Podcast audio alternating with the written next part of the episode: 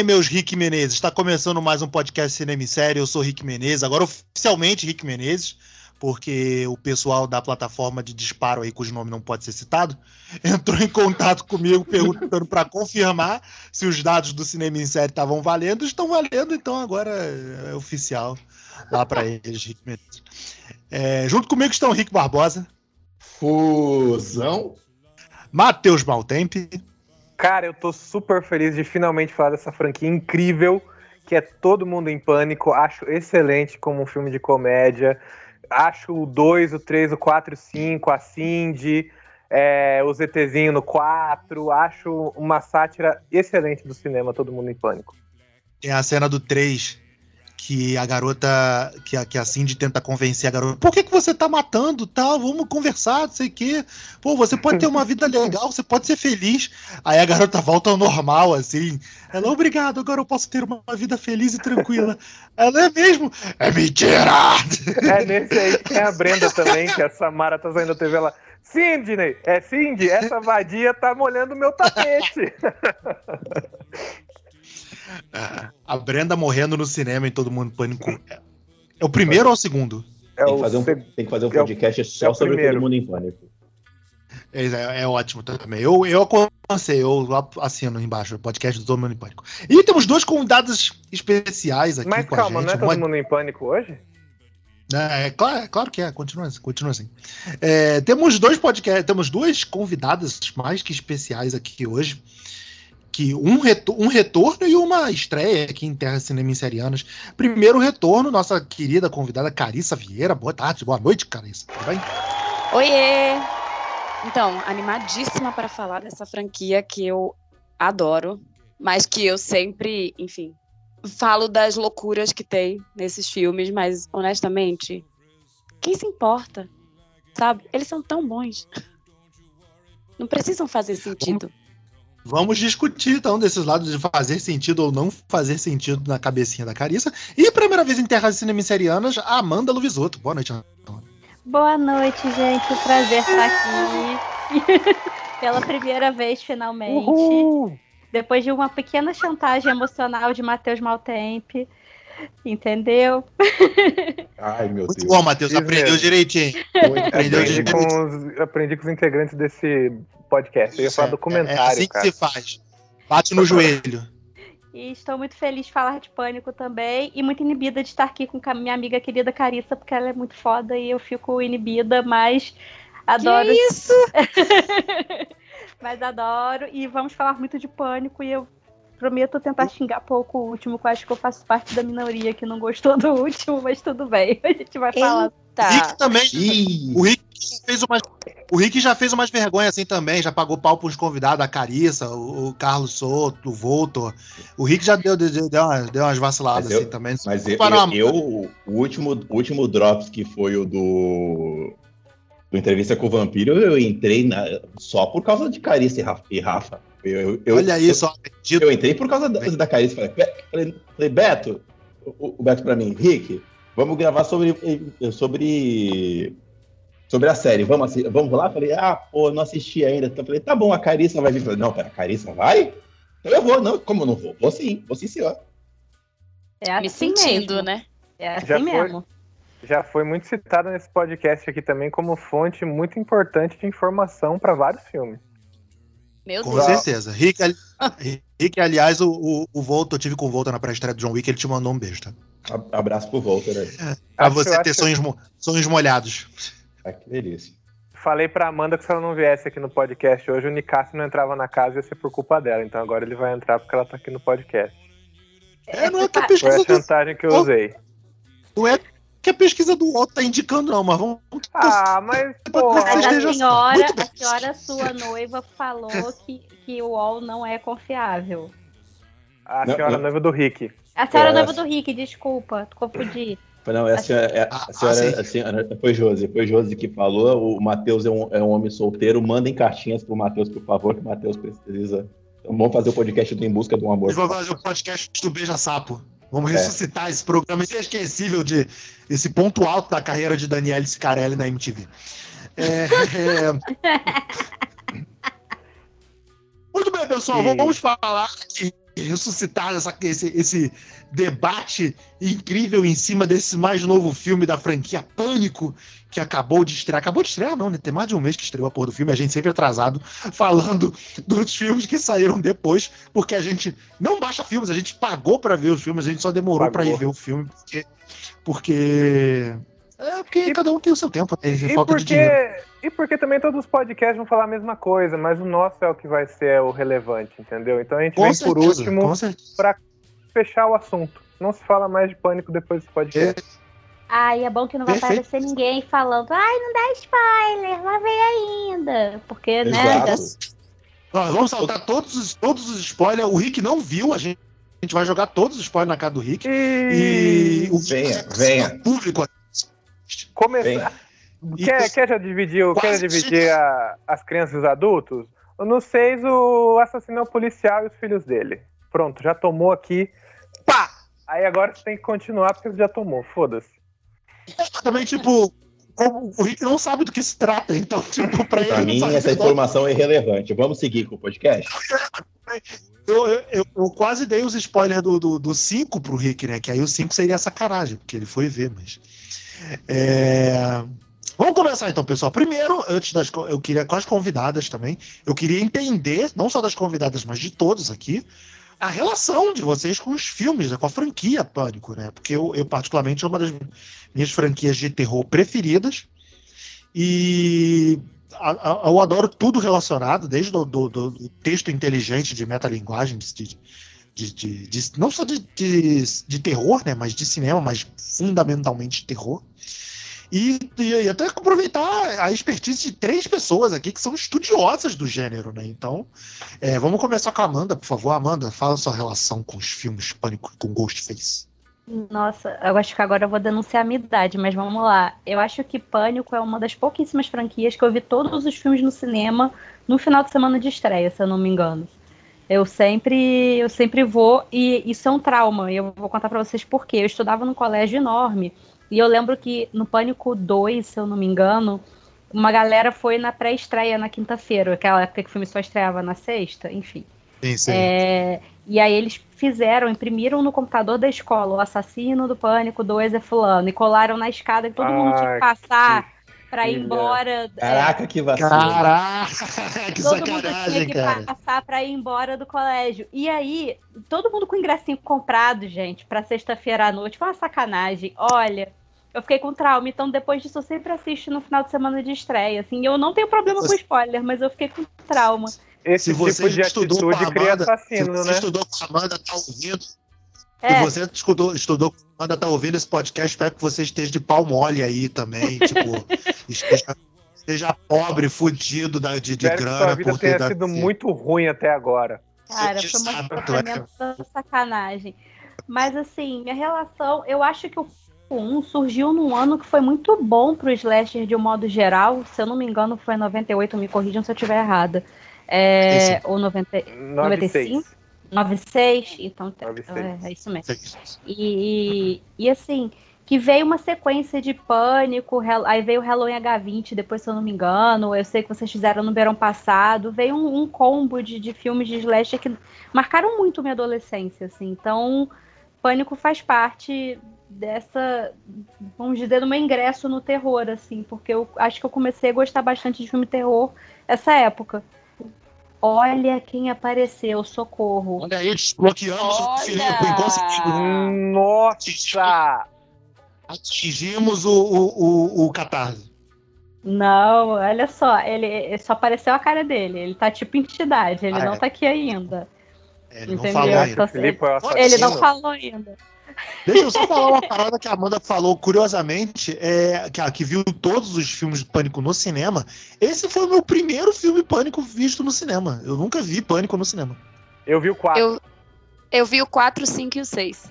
Eu vi todos, gente. Todos. Eu, eu só queria lembrar que eu sei a data de lançamento do Pânico, porque eu apareci na Globo falando sobre Pânico, entendeu? Como especialista oh. de terror. Então a data está fresca na minha memória, assim, sabe? Eu só queria jogar essa informação gratuita Ai, aqui. gente, por favor. Ai, Chique. Anexa o link. Anexa isso o link da Isso, Matheus.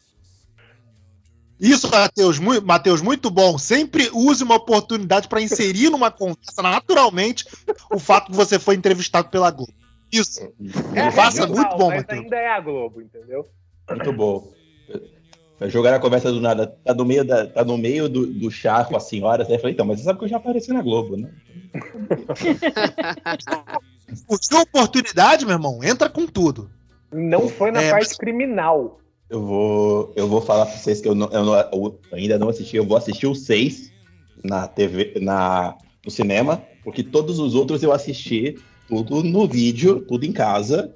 E eu tenho uma relação com ele de assistir em casa que não me fez falta, por assim dizer, porque por causa, não sei, meio que por causa da, da metalinguagem dele. Ele, o Pânico tem todo esse negócio de falar de cinema, de ele ficar brincando tanto com os outros filmes de terror, que pra mim era foi natural eu assistir ele em casa como eu assistia qualquer outro filme de terror. Eu achei normal eu crescer assistindo eles, nenhum no cinema e todos em casa. Caricinha, fala a sua relação então com os, com os filmes. Então, é... Pânico pra mim tem muito. É uma relação até levemente parecida com a da Amanda, só que eu era criança. O que é curioso, porque eu e a Amanda, a nossa idade não é tão diferente assim. Você Então- que pensa. Você que pensa, a minha idade é a idade de Strung. Como é que era? Ele falou do gato de Strung? Eu nunca sei falar essa palavra. Mas ninguém sabe, é alemão. Tirou, tirou Tinger? Schrödinger? Isso, Ah, obrigada. Obrigada. Eu nunca sei falar essa palavra. Schrödinger, não é? Aí tá vendo? É. Ninguém sabe pelo visto. Não sou eu. É. Foi mais ou menos quando eu comecei a ver filmes de horror por vontade própria, porque eu cresci numa família que gosta muito de cinema e uma das minhas tias é, assistia umas coisas de horror e às vezes eu acabava assistindo e depois é, tem, eu ficava sem dormir, tipo, iluminado a versão do Stephen King, que é bem ruim. Eu lembro que eu assisti e Aquela uma série? semana sendo. É, Hum, porque eu, eu era muito novinha e aí assisti e fiquei super assustada. E aí o que Euler acontece? Félix me fez assistir essa série que ele acha Nossa. maravilhosa pra gravar. Um beijo pro Euler, inclusive. Então, né? Prefiro não comentar sobre a qualidade da série. Mas o que acontece é que ali, mais ou menos, se é 96, é, quando lançou Pânico, né? Então eu não tinha nem 10 anos. Mas eu lembro que eu comecei a ver os filmes. E aí, assim, foi muito interessante porque foi, foi lançado tudo muito perto, né? O 1, um, o 2 e o 3. E esse foi um filme que me fez meio que gostar de verdade de horror, sabe? E logo depois eu assisti Lenda Urbana. Eu, eu adorava Lenda Urbana, gente. Na verdade, adoro até hoje. Pô, eu ia Então- falar de Lenda Lenda Urbana. Urbana é Lenda Urbana é o. Lenda Urbana é o do gancho, que o cara é um Não, pescador. esse é o seu que vocês fizeram Não, no ano é passado. Exato. Esse Tá. filme foi o filme que mais me deu medo na vida, assim. Eu, era, eu tinha uns 12, sei lá. Eu acho que eu fiquei um mês vi dormindo com minha cinema. mãe. Vi no Eu vi cinema. Lenda Urbana no cinema. Aí tá falando de entregar a, a- a- de entregar a idade, Amanda? Porra. Oh, pois é, deixa quieto, deixa quieto. Oh, meu Deus. Ai, eu tô gente. falando, tá, tá- tá todo, tá todo mundo no mesmo barco aqui, pô. Tá todo mundo. Eu acho que todo mundo tem uma idade levemente Regula aqui, todo mundo gente. regula da mesma idade. É o Matheus que é novinho. o Matheus que Eu tenho idade de Cristo. É, é, o que- Ah, eu, eu Claro tenho não, um tá ano a mais. Não, eu tenho a idade de Cristo. Eu tenho 28. Cristo não teve 28? Também algum dia Ah. na vida dele? A idade de Cris é 33, pô. Ai, meu não, Deus. ele morreu com Ele- 33, mas ele já teve 28 também. Ele não nasceu com 33, né? Em algum momento ele teve 28. Muito bom. É, em algum teve momento 18. ele tem. Ah, então ele é o menos 30 aqui, tudo bem. Ele é o jovem. O, jo- o jovem é só o Matheus. A gente já perdeu a média de jovem alguns É. podcasts atrás. Pois é. é. É tudo mais 30. Mas é isso, foi o filme que realmente me fez descobrir os slashers e, e ir assistir esse tipo de filme, sabe? E eu gostar, eu, eu sempre gostei de como, apesar das mortes e de tudo, é um filme divertido, sabe? A lógica de pânico é muito divertida. E aí, inclusive, comecei a ver o Todo Mundo em Pânico também. Então, assim, pra Carissa criança, Pânico foi muito significativo, sabe? Porque foi uma porta para esse amor pelo horror que eu tenho hoje em dia, sabe? Olha a diferença da pessoa que fala bonito pra pessoa que fala que nem eu falei, tá vendo? Por isso que eu falo que ela é foda, entendeu? É assim Ah. que acontece. Ai, mulher, que é isso? Porra, a diminua, porta de Amanda. Você entrada, a porta de entrada da blá blá blá. Até Tem comecei a sangue de ver lá. Tem sangue de Maria Bonita. pô. Erga a cabeça. É, Você tem sangue de Maria Bonita. é, Porra, um, é, um é, beijo aí, então, Fred Nicásio, porque todos nós somos torcedores dele aqui também. Eu sei que ele vai estar ouvindo a gente. Com certeza. Beijo, Nicasso. É, cara, então, eu- antes do Matheus falar, que eu acho que o Matheus tem uma relação mais profunda, é, ele, não à toa ele deu entrevista aí pra, pra Globo. Olha aí, igual jabás. É, é, cara, a- a- eu tenho uma relação com o Pânico muito curiosa e num aspecto até meio pessoal. Porque eu- o primeiro filme que eu vi do Pânico não foi o primeiro, foi o dois. Eu só vi o primeiro depois de muitos anos. Eu, vi o, eu, eu tenho um carinho, até por causa disso eu tenho um carinho pelo Pânico 2, em especial. É, é quase o meu preferido ali. Apesar que agora a, nova safra tá vindo com muito gás. E quando eu era. Eu tava assim na fase da adolescência, sei lá, 13 anos, alguma coisa assim. E um- um- eu fui viajar com uns amigos, né? Fui para casa do meu padrasto em Araruama. E um dos amigos tinha uma máscara do Ghostface, mas era a máscara que aí tinha uma bombinha de sangue que aí jorrava sangue da, da cara, assim. E aí eu ficava aterrorizando as pessoas no meio do trânsito com aquilo. Era muito engraçado, cara. Tipo, é, é, eu ficava parado, tipo o, o Ghostface na, cena- na cena do metrô do 6. Ele fica parado olhando pra, pra, pra, pra garota. Eu ficava assim com as pessoas na janela. Eu ficava assim com as pessoas na janela de um carro, tá? a gente tava num carro, né? E aí eu olhando pro lado, assim, pras pessoas, eu só olhando assim, e, e a pessoa começa a ficar. Sabe, sabe quando é que você sente que tão te, você tá sendo observado e você começa a ficar nervoso, assim, meio tipo.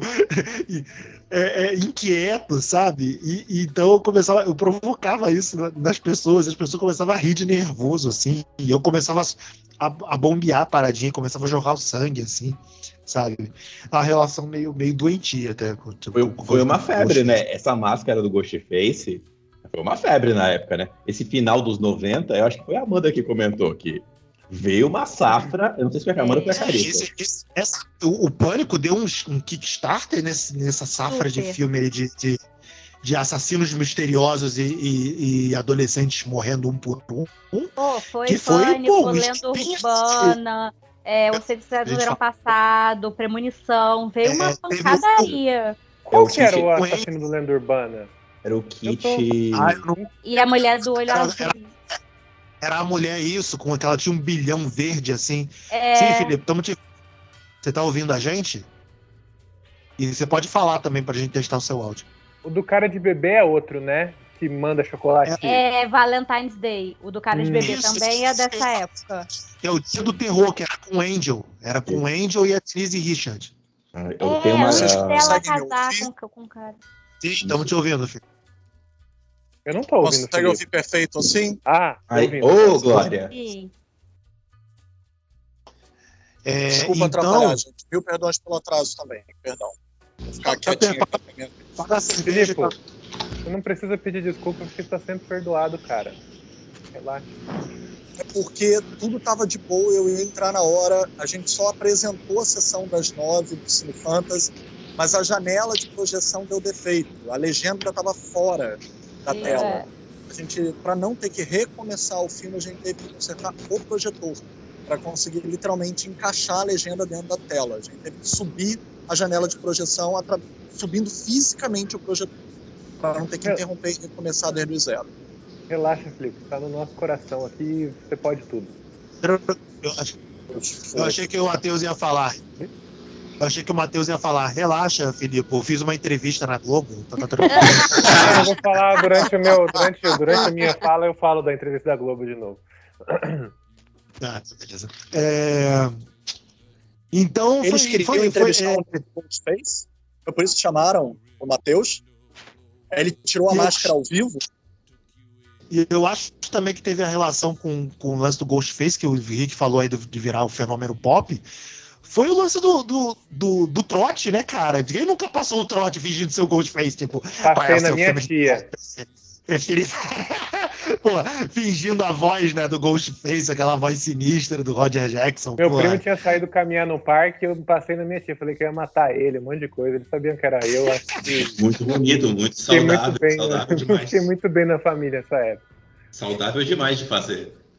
Exato.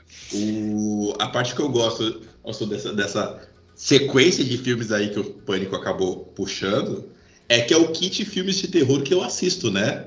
É, eu sou da eu sou da igreja de Nosso Senhor Alex de Carvalho, que se tem demônio eu tô fora. Então os filmes, os filmes que envolvem entidade eu fujo, mas filme de assassino eu tô assistindo. Então eu, slasher é, todos esses que vocês citaram é os que eu, é minha época de ver filme de terror, é os que eu gosto. Filipe, você quer falar? A, Ca- a Caricinha falou, beleza? Matheus, Mateuzinho, fala com a gente então, da, da sua entrevista da Globo. Mentira, fala da, da sua relação com o Pânico. Falo. Eu acho que Pânico é a minha franquia preferida de terror, assim como a Carissa foi a minha franquia de porta de entrada. O primeiro filme de terror que eu assisti, na verdade, foi Fantasmas, com Ben Affleck. E eu falei já, acho que em outros podcasts, falo também no Economic Conversa, que eu nunca tive uma boa relação com o terror porque eu tinha medo, então era um gênero que eu não gostava, não assistia. E eu não sei por que Pânico é um dos filmes de terror que eu assisti na minha infância. Eu gostava de assistir Pânico, eu não ficava sem dormir, acho que é muito por causa do que o Rick falou. Mas até filme de assassino me dava medo, sabe? Eu não assistia Sexta-feira 13, não assistia essas coisas. Então eu tenho uma relação muito emocional com Pânico. Que acho que eram os filmes de terror que eu podia assistir e que no fundo eu sempre gostei de terror, mas o medo me atrapalhava, né? Então eu evitava assistir, mas eu queria assistir. E aí o Pânico ele tinha essa janelinha pra mim, sabe? Essa janelinha dessa curiosidade mórbida de ver pessoas morrendo e tal, fantasma, a máscara do Ghostface pra mim sempre foi muito icônica, eu sempre quis ter uma. Ah, e, cara, eu acho que é isso a minha relação com o Pânico. Muito parecida com a de todos vocês, assim. Foi. É um dos filmes de terror que eu podia assistir na minha infância, que eu não tinha medo. E aí eu criei um carinho enorme, muito antes de saber qualquer metalinguagem do filme, qualquer coisa. Eu achava divertido, achava engraçado. E em paralelo a isso, eu assistia Todo Mundo em Pânico, né? E aí o Pânico acabava se tornando parte do meu imaginário, por osmose através de Todo Mundo em Pânico, que era outro filme também que eu podia assistir que eu não ficava com medo. Mas eu também ficava com medo de Todo Mundo em Pânico. Eu pulava a parte do Exorcismo Todo Mundo em Pânico, porque eu tinha um medo enorme do Exorcismo. Então até aquela zoeira no Todo Mundo em Pânico 2, eu tinha medo, assim, eu não conseguia assistir. E aí eu assisti, e aí eu tenho acho que uma relação muito forte com o 3, que eu lembro muito de ter alugado o 3, eu lembro de ter assistido mais vezes o 3 do que o 1. Mas com o passar do tempo eu fui reassistindo os filmes e aí a paixão só se intensificou quando eu entendi as metalinguagens, quando eu vi o Wes Craven ali vestidinho de Fred Krueger Fred no Krueger. filme. Hum, é. E aí o meu lado palestrinha de fato da terror. Sidney, da Sidney morar na rua Elm, né, também. Uhum. E aí o palestrinha de terror aqui sempre foi muito contemplado, né, por esses filmes. E poxa, eu adoro o Pânico, é o que vocês todos falaram, ele faz parte da minha infância. Já passei trote do Ghostface, é, já me assustei com a máscara do Ghostface, assistia na Globo, alugava, era um dos filmes que a, a sessão de terror nas locadoras sempre me atraiu muito, e era um dos filmes que eu podia alugar.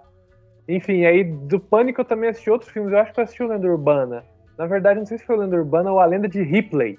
Alguma coisa assim, que aí esse filme parou pra mim. Aí eu tive que parar esse filme de terror de novo, que começava assim com uma mulher no gancho, toda ensanguentada. Eu falei, caramba, eu tô assistindo esse filme e vou me tornar um psicopata, então eu tenho que parar de assistir isso, porque eu era uma criança impressionada. Aí eu dei um tempo de novo nos filmes de terror. E. Mas, porra, Pânico. Pânico é uma. Eu acho que é a minha franquia de terror. De filmes de terror favoritos, assim, que eu gosto de todos os filmes. Eu gosto de todos. Reassisti hoje o 3 e o 2 pra demonstrar o meu comprometimento com essa casa, porque eu não lembrava direito do 3 e o 2. E, poxa, todos os filmes são incríveis, né? Não tem muito o que falar. E uma coisa engraçada sobre a minha entrevista na Globo, falando sobre ela de novo, é que quando eu fui compartilhar ela nos outros, nos outros meios, a thumbnail ficou oito presos em Itapira por assaltarem uma pizzaria. Mandei para amigo meu e falou: Cara, você foi para IPTV porque você assaltou uma pizzaria? Então toda vez que eu compartilho, parece que eu apareci na IPTV porque eu assaltei uma pizzaria. Que é uma coisa possível também. Acho que se eu cometesse um crime, assaltar uma pizzaria é uma das coisas que estaria na minha lista de crimes. Mas enfim, é só Afinal, isso. quem, gosta, quem não gosta da pizza? Quem não gosta da Porra, pizza, né? Porra. E o que eu faço quando Claro, tem rodízio porra, aqui é quase um assalto. então, tem o seu valor, porra. É, deixa eu perguntar então pro Filipe, não só a relação dele, mas também. É, acho que não só o Filipe, mas acho que aí todos mais podemos falar assim, um por cima do outro e ficar uma bagunça pro Rick editar depois. Aquele que é mercado essa de peixe de- gostoso, né? Isso, exato. sou eu que vou que é editar? aquela- ah, ah, agora, agora é, porque eu já, já porque eu ditei. Assim, assim falou Olha. Zaratustra. É, que é a questão da, da, da metalinguagem, né, cara? Que é, que é um ponto muito forte e presente no, no, no Pânico. E até também já emendar em como os filmes usam essa metalinguagem para para contar a história e subverter o próprio gênero do terror, né? Felipe, você quer começar? Vamos lá. Em primeiro lugar, eu sempre amei o Wes Craven porque meu monstro de terror favorito sempre foi o Fred Krueger. Então, desde pequenininho, quando eu assistia, e todo mundo já tá careca, todo mundo que ouve aqui o podcast tá careca de ouvir, ou cabeludo de ouvir, que minha mãe sempre deixava eu assistir absolutamente tudo. Ela nunca me impediu de assistir nada, tanto que ela conversasse comigo. E eu amava o Fred Krueger. Eu tinha pesadelo com o Fred Krueger, mas eu queria continuar. Porque também é uma outra questão de como minha mãe me educou, de que eu não, nunca acreditei em pesadelo. Tá? Eu sempre eu acredito em sonhos. Até hoje eu não acredito em pesadelo. Existem sonhos mais perturbadores, existem sonhos mais é, intensos que nos dão trabalho e tudo mais. Mas eu não acredito em pesadelo. Então eu sempre amei a estética onírica. Sempre, sempre, sempre. Tudo que eu sempre amei mais foi com sonhos e metáforas. Então, para mim, o Fred Krueger, ele era incrível. Minha mãe me ensinou desde pequenininho que era a superação do meu medo que vencia ele. Então, para mim, aquilo dali era tipo uma formação de personalidade, de caráter. Mas o Pânico, ele surge, inclusive, depois que o Wes Craven já tinha inovado com a New Nightmare, que é o meu Hora do Pesadelo favorito, que é o retorno do Krueger atacando os próprios artistas da franquia, né? A atriz principal, que já tinha sido morta na franquia, o, ele vindo para a vida real atacar ela num remake ou numa nova continuação que ela faria na ficção. E que ela estava condenada a ser lembrada apenas por aquele personagem. Aquilo para mim explodiu a minha mente. E foi tipo em 94, o primeiro Pânico é de 96. E eu também era viciado em Dawson's Creek, que também era do Wes Craven, e que estreia em 98. Então, assim, eu virei putinha do Wes Craven total. Era como se fosse assim, peraí, para. abriu meu mundo Dawson's. Creek era do Wes Craven? Era. Meu Deus. Por isso todas as homenagens e referências. Nossa, passado Gente, melhor agora. série adolescente de todos Nossa, os tempos. explodiu minha mente agora. Eu nunca E ainda mais a série que revelou. Michelle Williams, né? E o Pois Joshua Jackson, que tá em todos os filmes. em. Pânico 2, em A Lenda Urbana.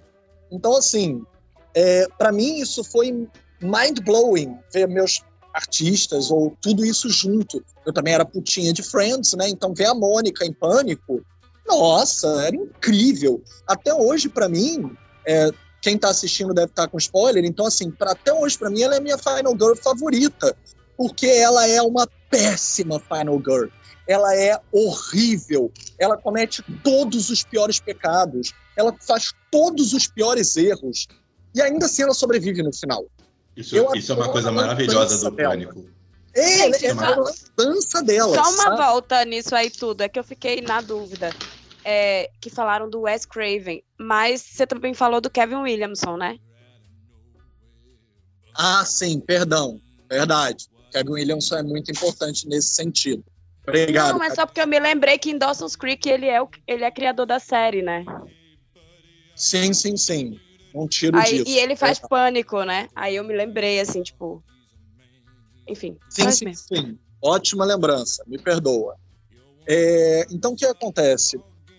O fato né, dessas coisas todas se misturarem para mim me deixava muito, muito. Poxa, era a realização de um adolescente.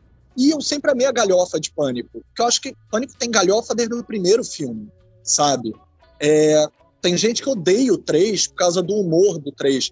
Mas eu sempre falo isso, até eu e Matheus estávamos conversando no fim de semana, o fato de que, ou sei lá que dia, foi segunda, que eu, eu e Beto fomos ver o 6, o fato de que segunda. as franquias esquecem de fazer personagens detestáveis. Porque personagens detestáveis a gente quer ver morrer. E eu acho que às vezes as pessoas esquecem disso. E o 3 é o que mais tem personagens detestáveis. Quem não quer ver artistazinho, metidinho, capitalistinho de Hollywood morrer amargamente, sabe? Então eu amava isso, eu amo isso no 3 até hoje. Eu acho que o 3 tem muitas metalinguagens interessantes mesmo. E fala que Oh. Hollywood É a coisa, que eu, a coisa que eu mais amo de Pânico é justamente a metalinguagem. É ele zoar o, pró- é, o próprio cinema, é ele se zoar, é tudo, em todos, desde o 1 até o, é o 6, o 6 ainda não vi, mas do 1 até o 5, todas as coisas que eles fazem. O 2 tem uma cena maravilhosa, que é o, o Omar Epps e a Jada Pinkett Smith, né, que é o, a, a, a Nayubi do Matrix, que eles estão no cinema, o filme começa com os dois discutindo no cinema, falando, já repararam que preto sempre morre no começo do filme? É palhaçada que é preto morrer no começo do filme de terror. Ele zoa o filme, ele começa o filme zoando isso, e depois ele é a vítima, que ele morre, e depois eu, vi, eu falei, falei, caraca, que absurdo esse negócio. É, é- é- essa, essa, essa malandragem de se zoar como gênero, eu acho maravilhoso. Inclusive tem um vídeo da Carissa falando, eu, eu lembrei isso porque eu vi um vídeo da Carissa falando sobre o cara que essa mania de matar preso no começo do filme. E o filme zoa, o Pânico já começa zoando com isso, o Pânico 2. É. Quer É, você ele tá zoa e depois mata, né? Ai, gente. Eu acho que o, eu acho que o Horror Noir fala dessa, faz uma análise fílmica dessa cena, não faz? Posso estar muito enganado, posso estar falando merda. Faz, faz. Faz, né? faz. Faz. Não, é- mas eu Mas acho assim, muito interessante. Perdão, Ah, perdão. pode falar. Desculpa.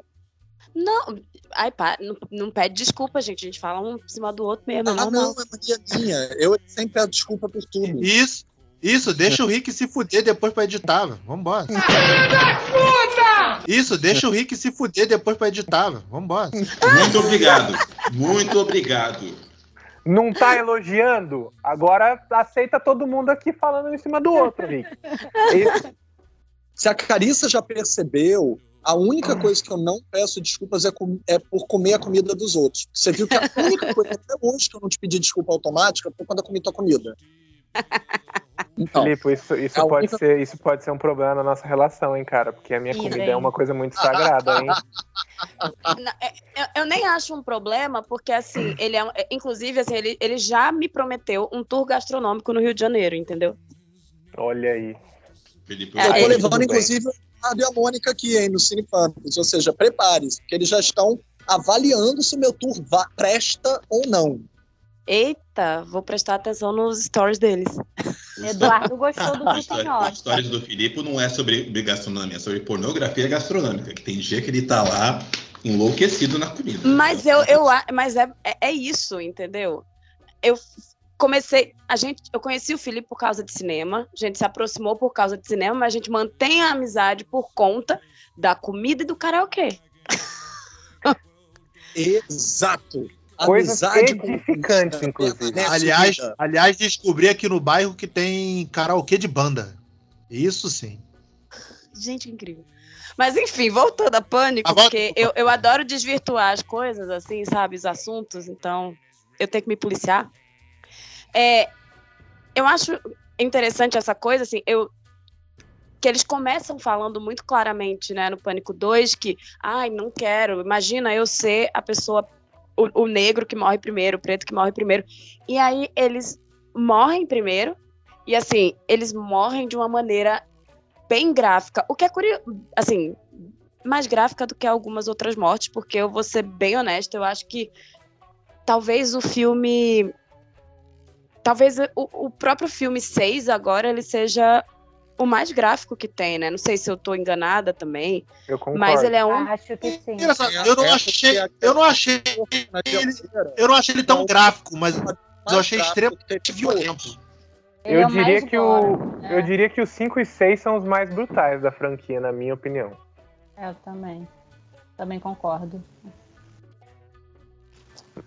Mas enfim, Não, mas eu concordo com a Carissa. A- A gente até tinha conversado sobre isso recentemente também, né, Carissa? Por causa daquele vídeo. Uhum. que o 2 ele não coloca num lugar apenas de agressão, né? Ele assume a agressão e ele coloca aquela multidão de pessoas predominantemente brancas Sim. gritando em, em clamor pela morte daquela mulher em cima do palco no cinema. Negra. A, a Negra. metalinguagem da tela com o com a própria Jada Pickett, né? Então, assim, o filme está assumindo, é o primeiro filme de slasher da década de 90 que assume a racialização, tirando as sequências de Candyman, que já eram racializadas. Então, assim, ele se assume racializado no segundo. Ele fala sobre isso, ele enuncia isso, ele mata os dois personagens e é o primeiro que tem um personagem negro sobrevivendo no final. Ironizando é cara... isso, inclusive. Que é o cara mais esperto, inclusive, né? Porque quando a galera Exatamente. tá morrendo, ele pega um táxi e vaza. Ele fala, meu irmão, não vou ficar aqui não, eu só vim aqui gravar umas notícias, mas não vou morrer para não vou morrer para esse cara aí não. Então, a ironia do filme assume que é uma crítica que ele quer fazer. Então, pelo menos uhum. nisso, uhum. ele, ele reproduz uma violência, mas pelo menos ele tenta acrescentar um contra-olhar ali crítico, né? um olhar opositor crítico. Se ele consegue ou não, eu acho que para a época ele conseguiu mais, depois eu acho que tem filmes muito mais felizes do que aquilo para fazer uma denúncia. E hoje eu acho que a gente revaloriza aquele filme em termos de contextualização histórica. O quanto ele fez algumas coisas, primeiro, de maneira bem ousada. Mas existem filmes mais felizes do que ele hoje em dia, com esse mesmo tipo de crítica. Sim. É, só para também a gente não esticar muito e a gente também é, é, entrar mais no, no último filme, eu queria falar para vocês dessa mudança, a mudança de direção, né? Que a partir do passado, acho que foi 15 anos, né? Desde o do, do 4 pro 5, é, a gente teve aí a mudança de direção, aí agora assumindo o Wes Craven falecido, né? Mas é, assumindo os diretores de Casamento Sangrento, que é um dos meus filmes preferidos também do que ele saiu. É um filme fantástico, é um filme total, Maravilhoso. Do total descomprometido. Muito divertido, é fantástico esse filme. E eles esses dois diretores, né, a dupla de diretores, assumindo aí o, a franquia. Aí eu queria de vocês, aí a gente pode começar com a Amanda e o Matheus, já que o Felipe e a Carissa encerraram o tópico anterior. É, a impressão de vocês com, com essa revitalização da franquia, começando aí pelo 5. Vai, Matheus. Vai, Amanda. Você deu a entrevista na Globo, é melhor você começar falando. Não, pode ir, pode ir. Você, tá, você começou hoje na casa, as damas ah, primeiro. Ah, tá bom. Obrigada pela gentileza. Muito é... de nada. então, si, eu gostei muito, assim, uma das, das, melhores cenas que eu achei da franquia toda, sinceramente, foi a cena da Diana Ortega é, no 5. Que ela começa a falar, eu não sei que filmes são esses, eu vejo o Babadook, eu vejo a bruxa, eu vejo não sei o quê. E eu achei isso muito bom. Porque tem uma galera que, assim, infelizmente, que tem essa mania de falar de pós-terror. Pelo amor de Deus, não falem pós-terror. Terror filme de arte, né? Terror como filme de arte. Ah, caramba, não, cara, não. Enfim, terror político. Gente, terror é sempre político, pelo amor de Deus. É, mas eu achei que até isso eu achei muito bem feito, porque ele dá uma esnobada nesse, nesse público que talvez não tenha acompanhado a franquia desde o início, né? Que é um público mais jovem, talvez.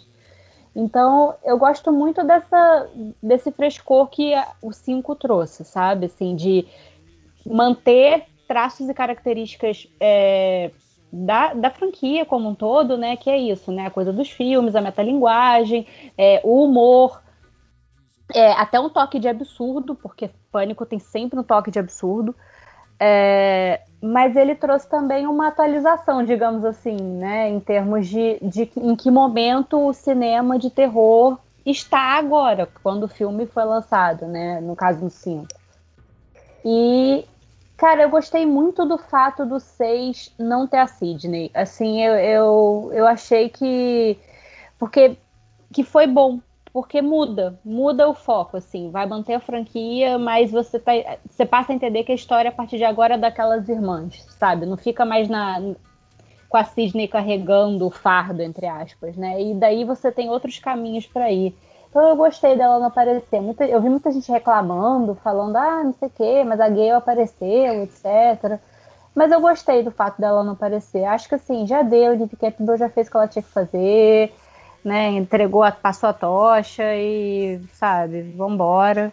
É, eu, eu comentei disso com o Matheus quando o Matheus veio me falar depois que ele veio, que ele viu cinco.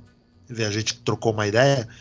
E, e foi exatamente isso que eu falei também. Tipo, eu lamento a circunstância, né, de, de, dela não ter aparecido.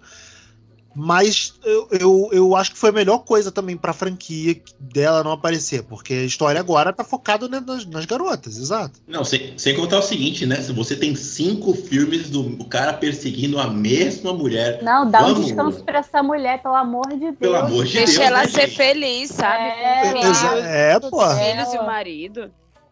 Que supostamente é Ah, o. supo- supo- que supostamente é o marido pudesse do, É o marido. Oi, fala, Felipe. A Gale pudesse voltar a ser babaca. Porque fez falta no 5 ela ser babaca. Ela voltou Sim. a ser babaca, o que foi muito interessante. Voltou a levar soco, é, Eu- voltou eu a ser posso só- aquela velha Gale. Então, eu posso só concordar, mas discordar um pouquinho? É que eu gosto Sim, dela sendo favor. babaca. Eu real gosto. E gosto muito dela ter. Da coisa do. Sabe, de irem a, o Ghostface ir atrás dela e ela ter, sabe, toda a coisa de meu amor, eu sou gay, eu", sabe? Porque eu gosto dessa coisa da personalidade dela.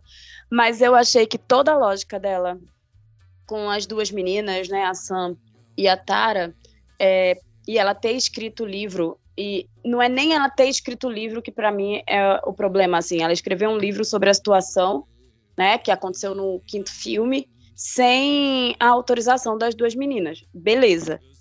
Mas a maneira como ela age ali assim com as duas meninas me, me soa tão algo que fugia um pouco do que tinham construído na personagem depois de cinco filmes sabe Uhum. Tipo, ela podia fazer Concordo. tudo isso, mas a cena ter sido trabalhada Olha. de uma outra forma, sabe? Me incomodou um pouco. Posso fazer uma Pô, já- que a Carissa falou, concordando e discordando também? Concordo com o que a Carissa falou, 90%. Só corrijo uma coisinha da minha impressão é, que eu tive. Que menos pra mim ela ter sido traiçoeira com as irmãs, porque eu acho que isso faz parte da personalidade dela, sim, mesmo ela amadurecendo, ela vê os negócios na frente e amizades depois. Eu acho que né? Jornalista é isso aí foi ela ter traído o Dewey. Oi? Ah, Beto? ela ter traído o Dewey tendo um, um É, novo namorado? Ela prometeu que não. Não, não, não, não. Ela, ela prometeu que não ia escrever o livro pelo Dewey. Porque ela não ia Sim. promover aqueles dois assassinos como. Ela não ia promovê-los. Ela ia deixar eles caírem no esquecimento. Justamente em nome do Dewey, em respeito ao Dewey. Essa é a frase dela no final do 5. Ela não só trai as irmãs escrevendo sobre o livro, o livro, mas como ela trai o Dewey. Porque ela dá publicidade aos dois assassinos, ao invés de honrar a memória dele fazendo um livro, um memoir sobre o Dewey que ela tinha prometido. Sabe? O que me leva, o que me leva a, a- o que me levou até aquele ponto que eu conversei com o Felipe depois que a gente viu juntos o filme da Agarradinhos, é que a, o de fato até que é, é discutido no filme que nunca tinha sido discutido antes, que até porque o- é pela primeira vez, né, o Ghostface conversa com a Gale, é, é a relação parasitória, né, que a, que a Gale tem com o Ghostface, tipo, Mas, eu achei, espera. achei Oi, fala. Eu amo Não, aquele diálogo. é, é, Amo agora é minha vez de concordar discordando, porque a Gale, ela é mau caráter, entre aspas. Ela não é mau caráter, ela é jornalista, né? Jornalista tá ali por causa. É, a gente... Mas, assim, ela... Nossa, Rick, é sério que você tá falando isso pra metade desse grupo que trabalha com jornalismo? Jornalista e carioca, a gente... Digo mais, jornalista e carioca é isso aí mesmo. E eu vou somar do Rick aí, cineasta Mentira. também é tudo vagabundo. Eu tô, eu tô nesse grupo aí. A indireta, Também Indireta, do grupo aqui caiu, também, né? carapuça caiu. direta, indireta é recebida com sucesso. Eu, Crítico eu, de co- cinema, então, desiste. eu, eu conheço eu conheço o grupo pelo qual eu estou inserido, então eu tenho base de falar que cineasta tem que tomar cuidado com cineasta. O povo que trabalha com cinema tem que tomar cuidado. Agora imagina, olha o grupo, é jornalista, cineasta e crítico de cinema. Agora imagina um jornalista A- a escória. A E vou- história da sociedade. Pois Eu vou é. dar uma dica para quem tá ouvindo aqui a gente e tá se relacionando com um cineasta de amizade de qualquer jeito. Se te chamar para uma festa, é para você dar dinheiro pro novo projeto dele. O cineasta já faz festa para pegar dinheiro para no filme novo. É tipo ok? esquema de pirâmide, gente. Funciona É, assim. exatamente. Exato. Já fiz, já usei muita tramóia É para tipo- pegar dinheiro de gente para financiar curta-metragem. É tipo Rinodê, tá ligado? Te chamou? Foge. Be Beto, Te anotou- a- a- lembra de não chamar o Matheus pro próximo churrasco da firma, que a gente já sabe o que, que vai acontecer. Não, é sempre o mesmo papinho. Você tá sozinho ali, vai chegar um cineasta e falar, pô, então, tô com um projeto, tá a fim de ouvir? E aí vai pedir dinheiro no final dessa conversa. Próximo- O próximo, o próximo churrasco da firma, eu já imagino o Matheus chegando com o flip chart. Falando, bem, gente, como vocês sabem, eu já dei entrevista na Globo e agora eu tô com um projeto novo aí, né? Enfim, mas o que eu ia dizer. aproveitar para vender a Avon. Vende Isso, uma Avon aí juntos. Pois é. Mas o que eu ia comentar é o seguinte: a Sidney, vocês estavam comentando que a Sidney ela tem uma relação meio parasitária com a coisa. Mas é. Sidney, não, ok? Não, a gay. A Gale, a Gale, perdão, a Gale. A Gale ela tem uma relação parasitária comercial barra financeira com, a, a- com aqueles casos. Mas isso, apesar de eu concordar com vocês nisso, que ela tem aquele, aquele instinto de furo jornalístico, isso também não deixa de ser verdade no mundo real, né? Porque uma cidade que nem aquela cidade vivia, a cidade fez filme, a cidade fez filme dos casos, a cidade vivia da, daquela loucura. Não, a, Ah, não. cidade não, a cidade não fez nada. Quem fez foram pessoas que se utilizaram do livro da Gale pra fazer. Então, uma vez, uma vez que fizeram o filme, a cidade se aproveitou da fama. Assim, olha, aqui é a cidade quando aconteceu os crimes daquele livro. Aqui Eu o filme baseado naqueles casos. Você tem uma relação, você tem uma relação de, de parasitária daquela loucura de tipo, assim como a gente sabe de documentário de psicopata, de assassino em série, também tem os casos das pessoas que entram numa loucura de amar essa situação. Então não deixa de ser conectado de certa forma com a vida real, que o jornalismo volte o tempo inteiro naqueles casos que estavam acontecendo. O problema disso que eu sempre tenho medo é que que sempre nutre mais maluco, né? E é o que acontece nos filmes do Pânico. Tipo a série do Dahmer lá, né? Que tinha galera falando que ele era bonito, umas paradas assim, né? Que, porra, a turma ficou louca com uma série, né? De um caso real. Fetichismo no, no assassino, né, cara? É, Cara, o Ted Bundy recebeu, recebia milhões de cartas de mulheres, né? Então o negócio é bem doido. Exato, não tá tão longe do mundo real a, a ter uma jornalista que, ah, eu vou fazer uma promessa que acontecer um problema comigo, mas eu não vou, né? Não vou explorar esse fato. Depois dá 10 anos, dá 5 anos, dá um tempinho, fala, vou explorar esse fato. Acontece porque a real- não esperou nem 10 anos. Pois é, Nem pô. o corpo do Dio. Esperou o Dio nem virar caveira. pois é, esfriou o corpo no caixão e já tava lá. E já, já foi de- correndo pro computador. Mas eu acho, assim, só deixa eu fazer uma observação. É, eu acho que com a morte do Dewey, a Gale perde um, um pouco da. Quer dizer, perde o pouco de bússola moral que ela tinha, assim. É, isso me incomodou no sentido de arco de personagem dela ao longo dos cinco filmes anteriores, porque ela faz isso com a Sidney, do primeiro pro segundo, que ela escreve o livro, se eu não me engano, é, né? E ela Primeiro, vai criar. É isso. E aí, vão, aí no terceiro estão fazendo filme sobre o livro e tal. E, É, e ela Ô, vai Amanda, desenvolver. só uma Ah. coisa, ela já sacaneia a Sidney também, porque ela fala que o cara que ela acusou de ter matado a mãe dela é inocente. Eu acho que ela já escreveu um livro sobre o, o Cotton também. Ela já tinha Ah, sacaneado a, nossa, a Sidney antes do disso. filme. É, no primeiro ela. não sei se é livro, mas ela escreve uma matéria jornalística. ela É, faz eu um- acho. tem um, um exposé provando por A mais B que o, que o Cotton era inocente, de fato. Deixa, Eu deixa, acho- deixa a Amanda é. terminar, que depois eu Não, comento. briga. Cara, só era um merda.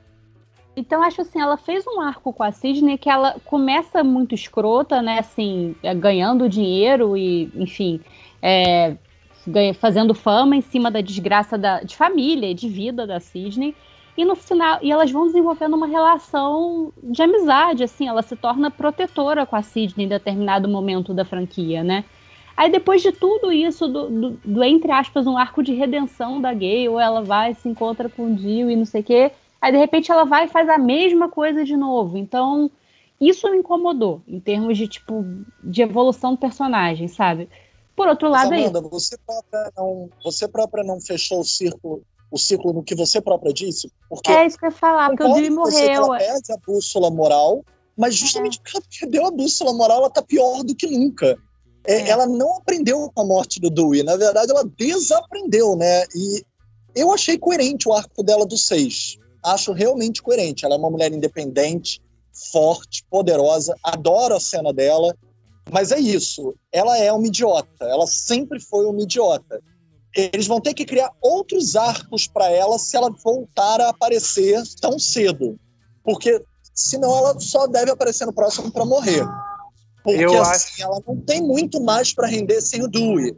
E existe um novo Dewey, existe um novo coração do filme que conquistou o coração de todos nós, e eu e o Beto saímos dali apaixonados por ele, que é o Chad. Eu Aquele que eu também. queria que tivesse morrido no primeiro, quer dizer, no primeiro da nova galera, né, no quinto, porque eu achava ele um nada, eu saí apaixonado por ele no, no Ele é seis. muito gente boa. Ele é virou o gente novo boa. Dewey. Ele sobrevive a ataques mortais miraculosamente, né? Aí virou Ah, o coração não. da série. Vamos combinar que facada não mata mais ninguém, né? Tá de boa tomar facada. Facada não mata mais ninguém. Nossa, o povo Porra, leva Vandinha. um monte de facada Cara, e fica vivo. Esse povo realmente tem um corpo fechado, viu? Vandia tomou uns cinco facadas nas costas, and- saiu andando rebolando na última cena como se nada tivesse acontecido. Sim, Pois é. Ai, sim, eu, eu fiquei. O que que tá acontecendo, gente? A menina levou uma facada nas costas e não teve sangue, não teve E nada. na barriga, né? Também na barriga, ela tomou na barriga, não, só bota. Só bota uma, uma atadura no braço aqui e, e tipo, aí tá resolvido. Pronto, pode ir. tá. Gente, Fiquei até pensando assim que talvez ela seja da família de um certo ex-presidente. Vai que. Coitada de Não, Diana é- Ortega, não a desejo isso pra ela, não. A única que podia sobreviver, tecnicamente falando mesmo, mesmo, mesmo, era a Mindy. Tanto no 1, que só levou a facada no ombro, porque ela desviou, que ela estava lutando, quanto no 2 do novo elenco, né? Tanto no 5 quanto no 6. Eu acredito que ela sobreviva no 6 porque eles queriam que ela sobrevivesse. Eles iam acabar o serviço no hospital. Eles dizem isso. Por quê? Porque eles precisavam de um álibi para o filho, para o outro menino, o nerdzão babacão. Eles precisavam de um álibi para ele, para dizer que ele não era o assassino, para que ele pudesse chamar a ambulância e a polícia, porque todo mundo viu que não foi ele que esfaqueou. E a Mindy podia dizer: não foi ele, eu vi que não foi ele. Então, assim, a facada na Mindy é a única que eu acredito que não tenha sido mortal.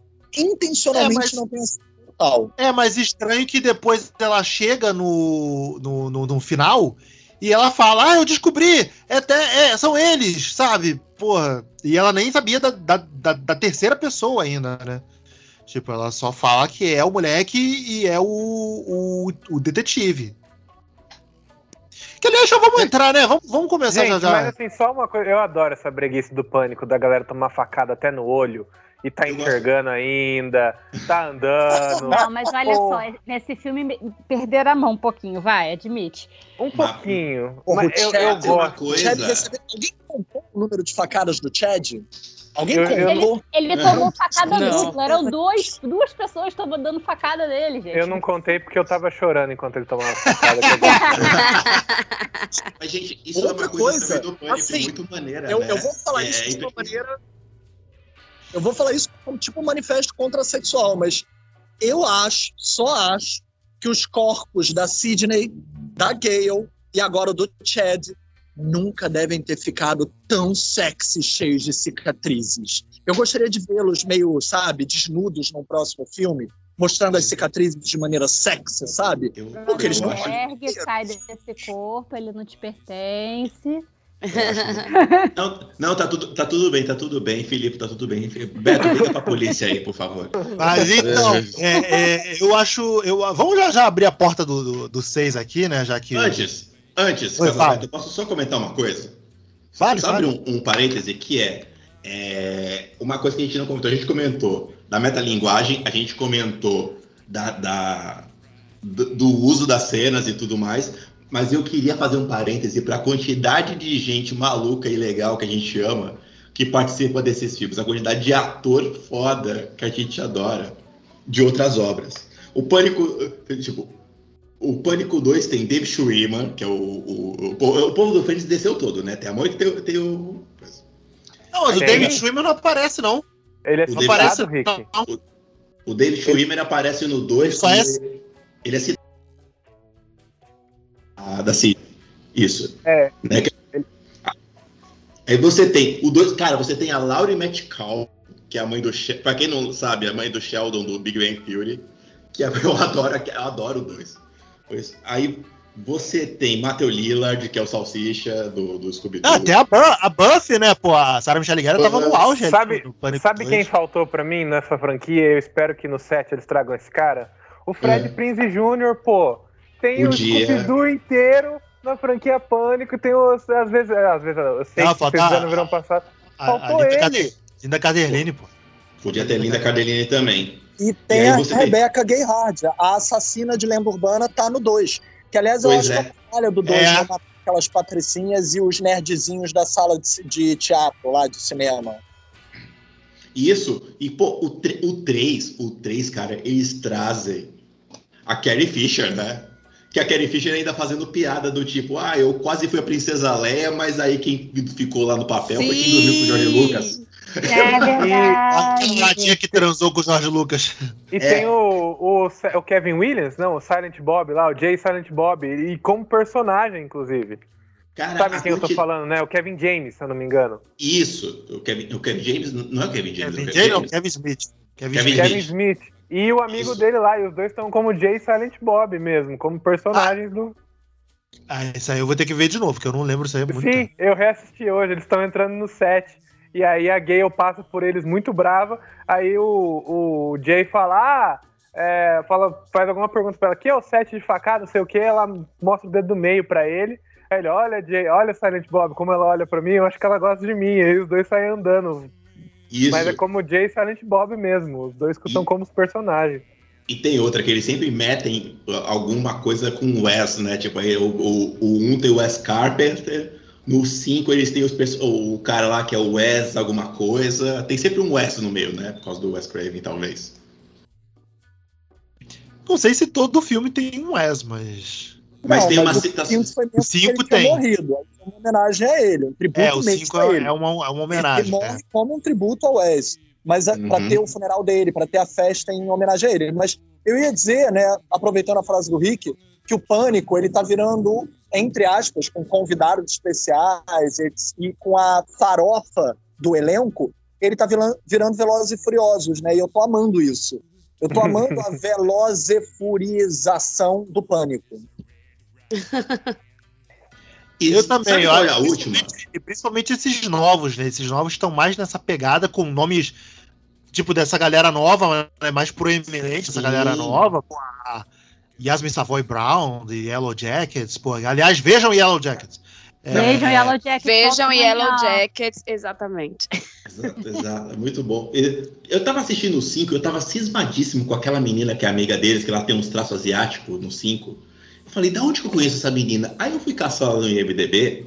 O Matheus tá ligado quem é? Ela é a Mickey. É Mickey Madison o nome da menina, é a Amber. É, Ela- que é a mulher do, do Era Uma Vez em Hollywood.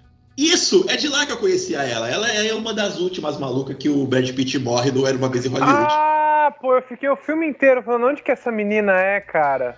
Pois é, eu tava tentando Ah. lembrar de onde conheço essa menina, Brad ela é Pitt o da gangue. Isso, é uma que o Brad Pitt mata no, no, no Era Uma Vez em Hollywood. Aí eu falei, caraca, é dali que eu conheço ela. É, é a que o DiCaprio taca fogo, pô. É, isso, isso, isso, isso, isso, isso. Então, é toda essa galera desse falar. cinema novo aí. Fala, Aí fala, a gente tem que falar também. não, é porque eu me lembrei que a cena inicial desse Pânico 6 eu achei maravilhosa. É e muito com umas boa. piadas incríveis. Uhum. E eles chamaram a protagonista do filme que meio que revelou eles pro mundo, né?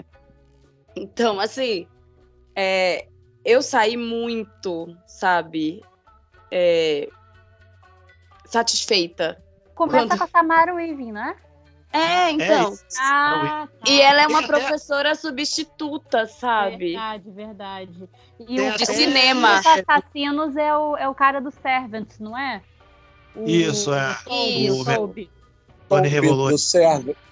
Do Servant. E, e é legal, como a Carissa falou, porque ela tá ali como uma autorreferência e o melhor de tudo, né? O assassino morre. Sim, nossa. Sim. Nossa, isso é maravilhoso. Foi um começo que eu foi achei. bom com aberturas, mas eu achei, assim, muito legal. Foi um começo muito curioso, cara, porque eu fiquei assim, tipo, ué, mas já mostrou de cara? O que que tá acontecendo? É. Sabe? Eu, Tipo, Eu assisti, Tipo- quando eu vi, eu falei, o Beto vai se amarrar nessa introdução, ele vai me falar que é muito foda a introdução. Tava certo. Cara, eu, eu, acho que eu, tinham que desenvolver no, sei, no 7 ter dois Ghostface agindo independentemente um do outro.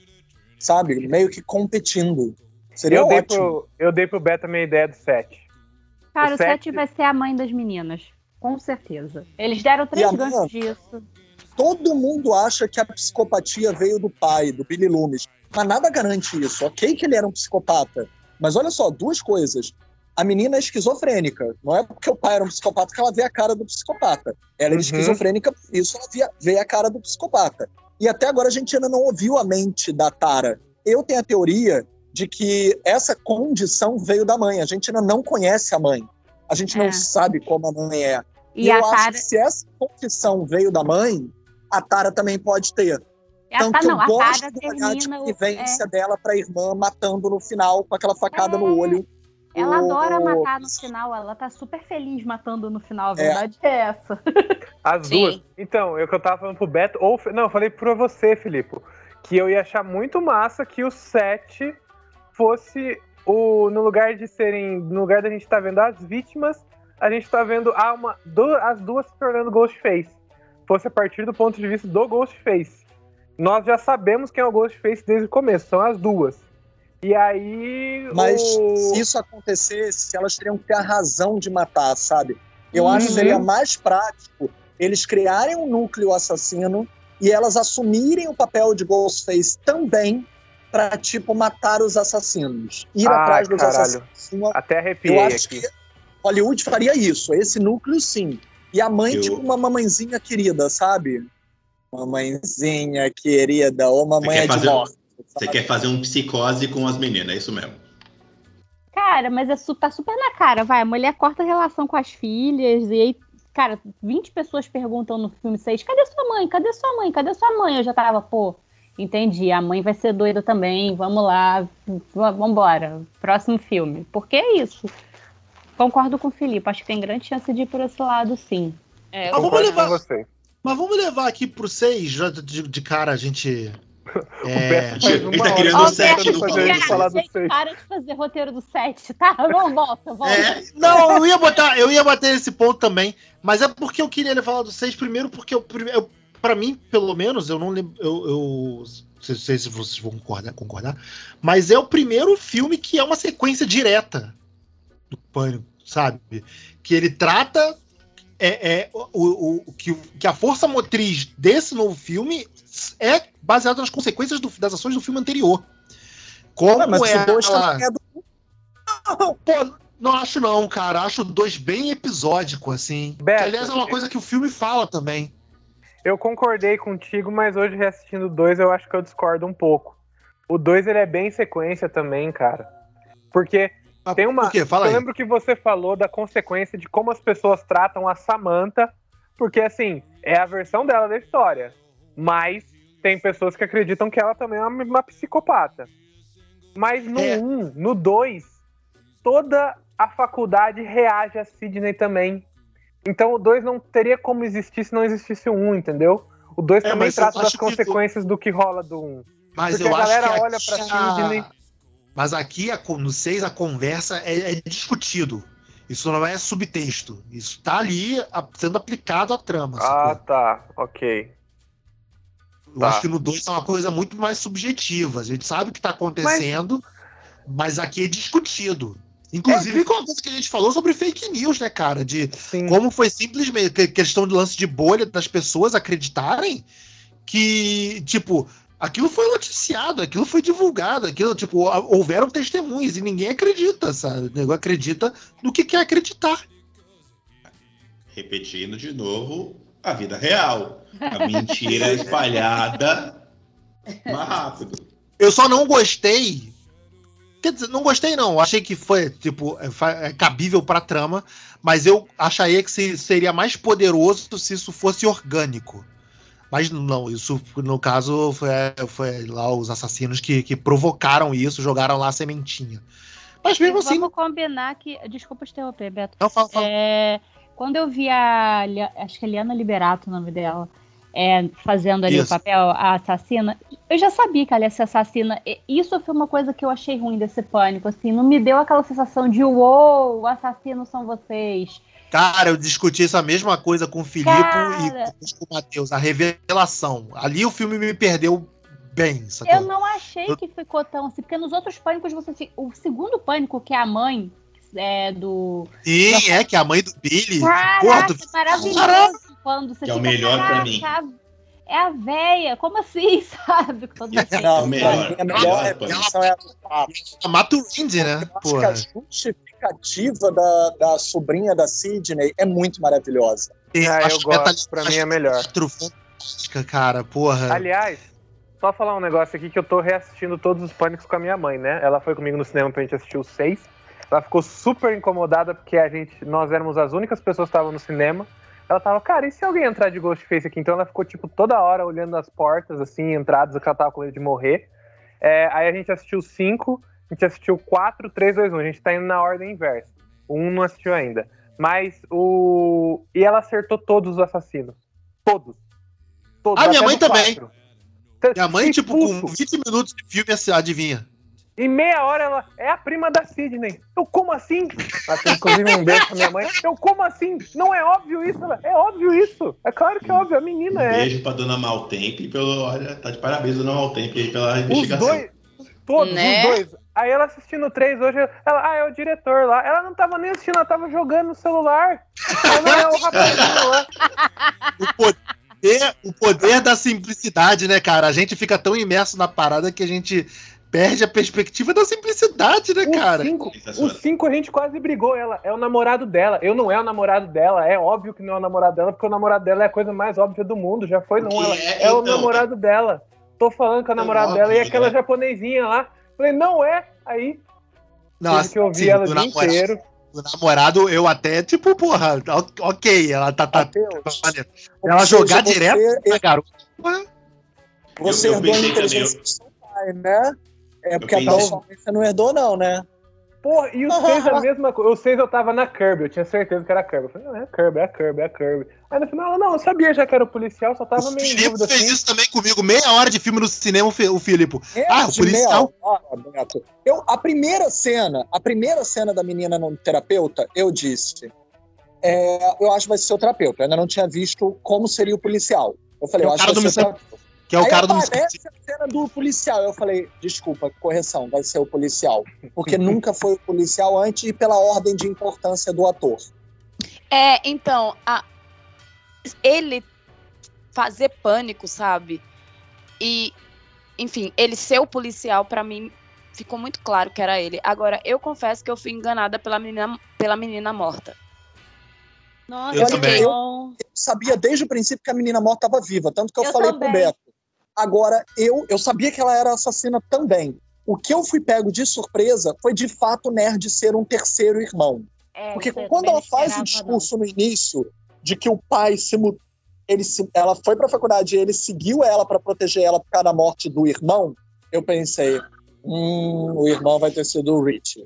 É, Pensei, então, eu não falei pro Beto e eu não sabia que tinha um terceiro irmão. Aí eu bobeei, porque eu realmente achei que o nerd fosse ninguém.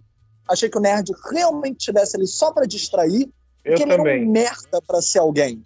E aí ele foi o terceiro, bobeei. o meu problema foi exatamente que, assim, logo no início tem a, a Tara falando. Na verdade, não é ela, é a Mindy falando que cada um pode ser suspeito por isso, por isso, por aquilo. E aí tem essa menina que é a colega de apartamento, né, das irmãs. E eu achei muito suspeito porque ela foi. É, parecia muito difícil ser ela, porque ai, elas bot- as irmãs botaram um anúncio. Então, a minha não foi atrás, nem criou uma situação para ela estar perto das duas irmãs.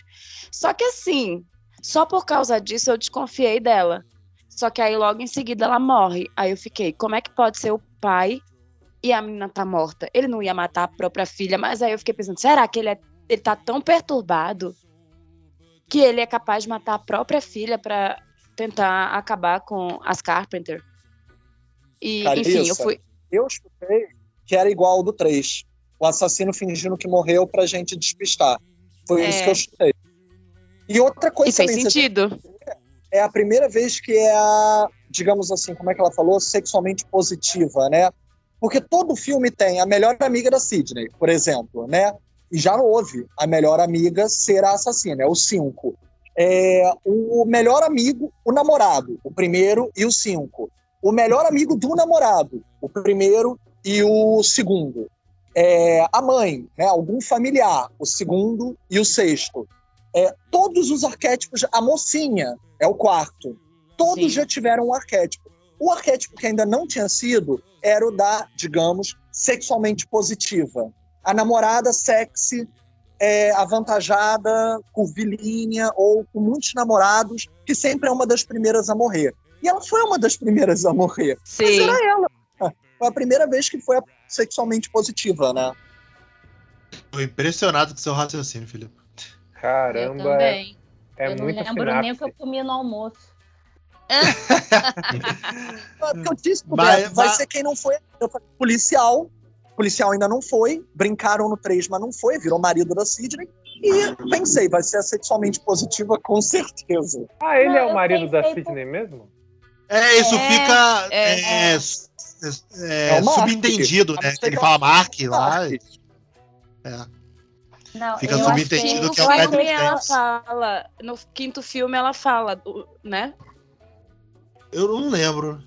Ela fala Não, das, ela das- fala nesse filme. Ela Mark. fala desse Ela filme. fala Ela Mark. pegou o Mark e, a- e a- e o neném e foi pro sítio Eu- não sei aonde. isso. Ela fala. Eu, Ela fala, ela eu- fala alguma coisa assim, sim. É. que, ponto, que pontuou. É, então, deixa eu só falar de uma, uma paradinha. o O, o Filipe tava falando aí da. Da. É, Sexualmente positiva. não, não, da, da, da, da, da, da revelação do assassino da, do, do 4, que era a minha preferida. É também uma das minhas preferidas, porque eu acho a metalinguagem dessa cena fantástico. Da, Ai, é da- meu filme favorito Emma da franquia. Roberts. Não, Emma eu, eu, Roberts. eu, é, Emma Roberts, que é a, a, a, a, a parente que é, querendo sair, a, a- a atriz querendo sair da sombra da parente famosa, interpretando a, a, a, a personagem querendo fugir da, da fama da prima famosa, sabe? Querendo é, sair da sombra da prima famosa. Cara, eu acho isso Grande, fantástico. grande sabe? clássico de, de, de, de script, isso, né? Exa- Exato, cara. Mas o 5. Assim, eu não, eu não acho nem a, a- a revelação em si grande coisa. Eu acho só maneiro o- a forma como eles pontuaram isso no texto. Porque o Dewey canta essa pedra. O, o Dewey acerta as duas, coi duas coisas né, na- na- no 5. Primeiro, o namorado, o namorado assassino. E o segundo, ele fala, ele brincar, né? Ele falava, você acha que eles são todos amorosos, de repente, Bam, ato 3, bem-vindo ao ato 3, começa a matança. E ela pontua isso no texto. Eu acho que maneiro que Esse- é, é uma descrição exata. Ele, ele acertou ele- mais uma coisa, que na cena que ele, na cena que ele morre, ele fala, vou voltar lá que eu esqueci de atirar na cabeça, senão ele volta. Ele voltou lá, cadê o cara? Não tava. Não mirou na cabeça, morreu. Não, ele tá. acertou. tá- Eu Eu também lá, ele triste ele tentou tá? matar, que seja, entre aspas, a Gale que matou ele, só porque ela ligou pra ele. Eu fico um pouco triste com aquela ligação ser da Não, Gale. Então, Dentro eu vou, da- a, a tragédia. Eu mas vou tirar, se- eu vou tirar a sua Claro. dor, eu vou tirar o seu peso, pode ficar de coração leve que você vai pro céu, porque na verdade a cagada foi dele que você tá com uma arma em punho, você não vai olhar pro. Ih, é mesmo, né? O WhatsApp tocou. Não, porra, você tá. Foi pra matar o assassino, você não vai olhar pro celular. Não dá pra segurar cinco minutos o telefone vibrando, porra. Ah, mas o, não, o problema não foi o telefone vibrando, é o toque que distrai, meu. irmão. Você, tipo. Ah, não. Ah, não. Toque. Ô, Jovem, quem toca. Isso é uma coisa de filme de terror que eu não aguento. é, Que, tudo que é a inocência da pessoa, tipo, americano, isso só conta. A brasileiro é muito mais versado para filme de terror do que americano. Americano faz umas cagadas inacreditáveis. Já começa do, do primeiro minuto, que é você ficar falando no começo do filme, toda a vítima com um desconhecido pelo telefone, falando, eu não atendo nem o telefone. Se, tá- se a pessoa tira a- o, o identificador de chamada, eu já não atendo. A pessoa vai ficar 10 minutos trocando. Ah, você gosta de filme? Eu também. Você tá maluco. Não, mas aqui eu acho. E nesse filme, a professora de slasher entra num, num, num, num, num beco, assim, numa rua, escura. Gente, maior erro, sabe como é? Pois é, eu quero, eu, eu, por favor, vocês que estão ouvindo, uh, por favor, ajudem a gente com o Patreon pra gente pagar os honorários do Felipe e fazer o, o podcast Ideias de Branco, porque sempre acontece em filme de terror, só que a gente pode ser processado.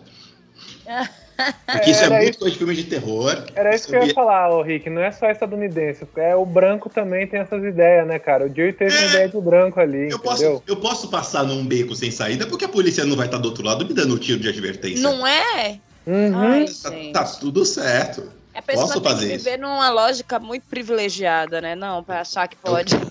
É o cara, é o cara, é o cara do Nope. É, né, o- É exatamente. Não, mas pior, mas pior, ela é uma mulher, ela é branca, mas ela é uma mulher. Mulher não entra em lugar assim. Mulher não né? entra em lugar assim. Eu, falei- eu falei isso na hora que começou. Eu falei, gente, ela não entra. Não- Só é. em país primeiro mundo, não é possível. Não Não faz sentido, sabe? Não.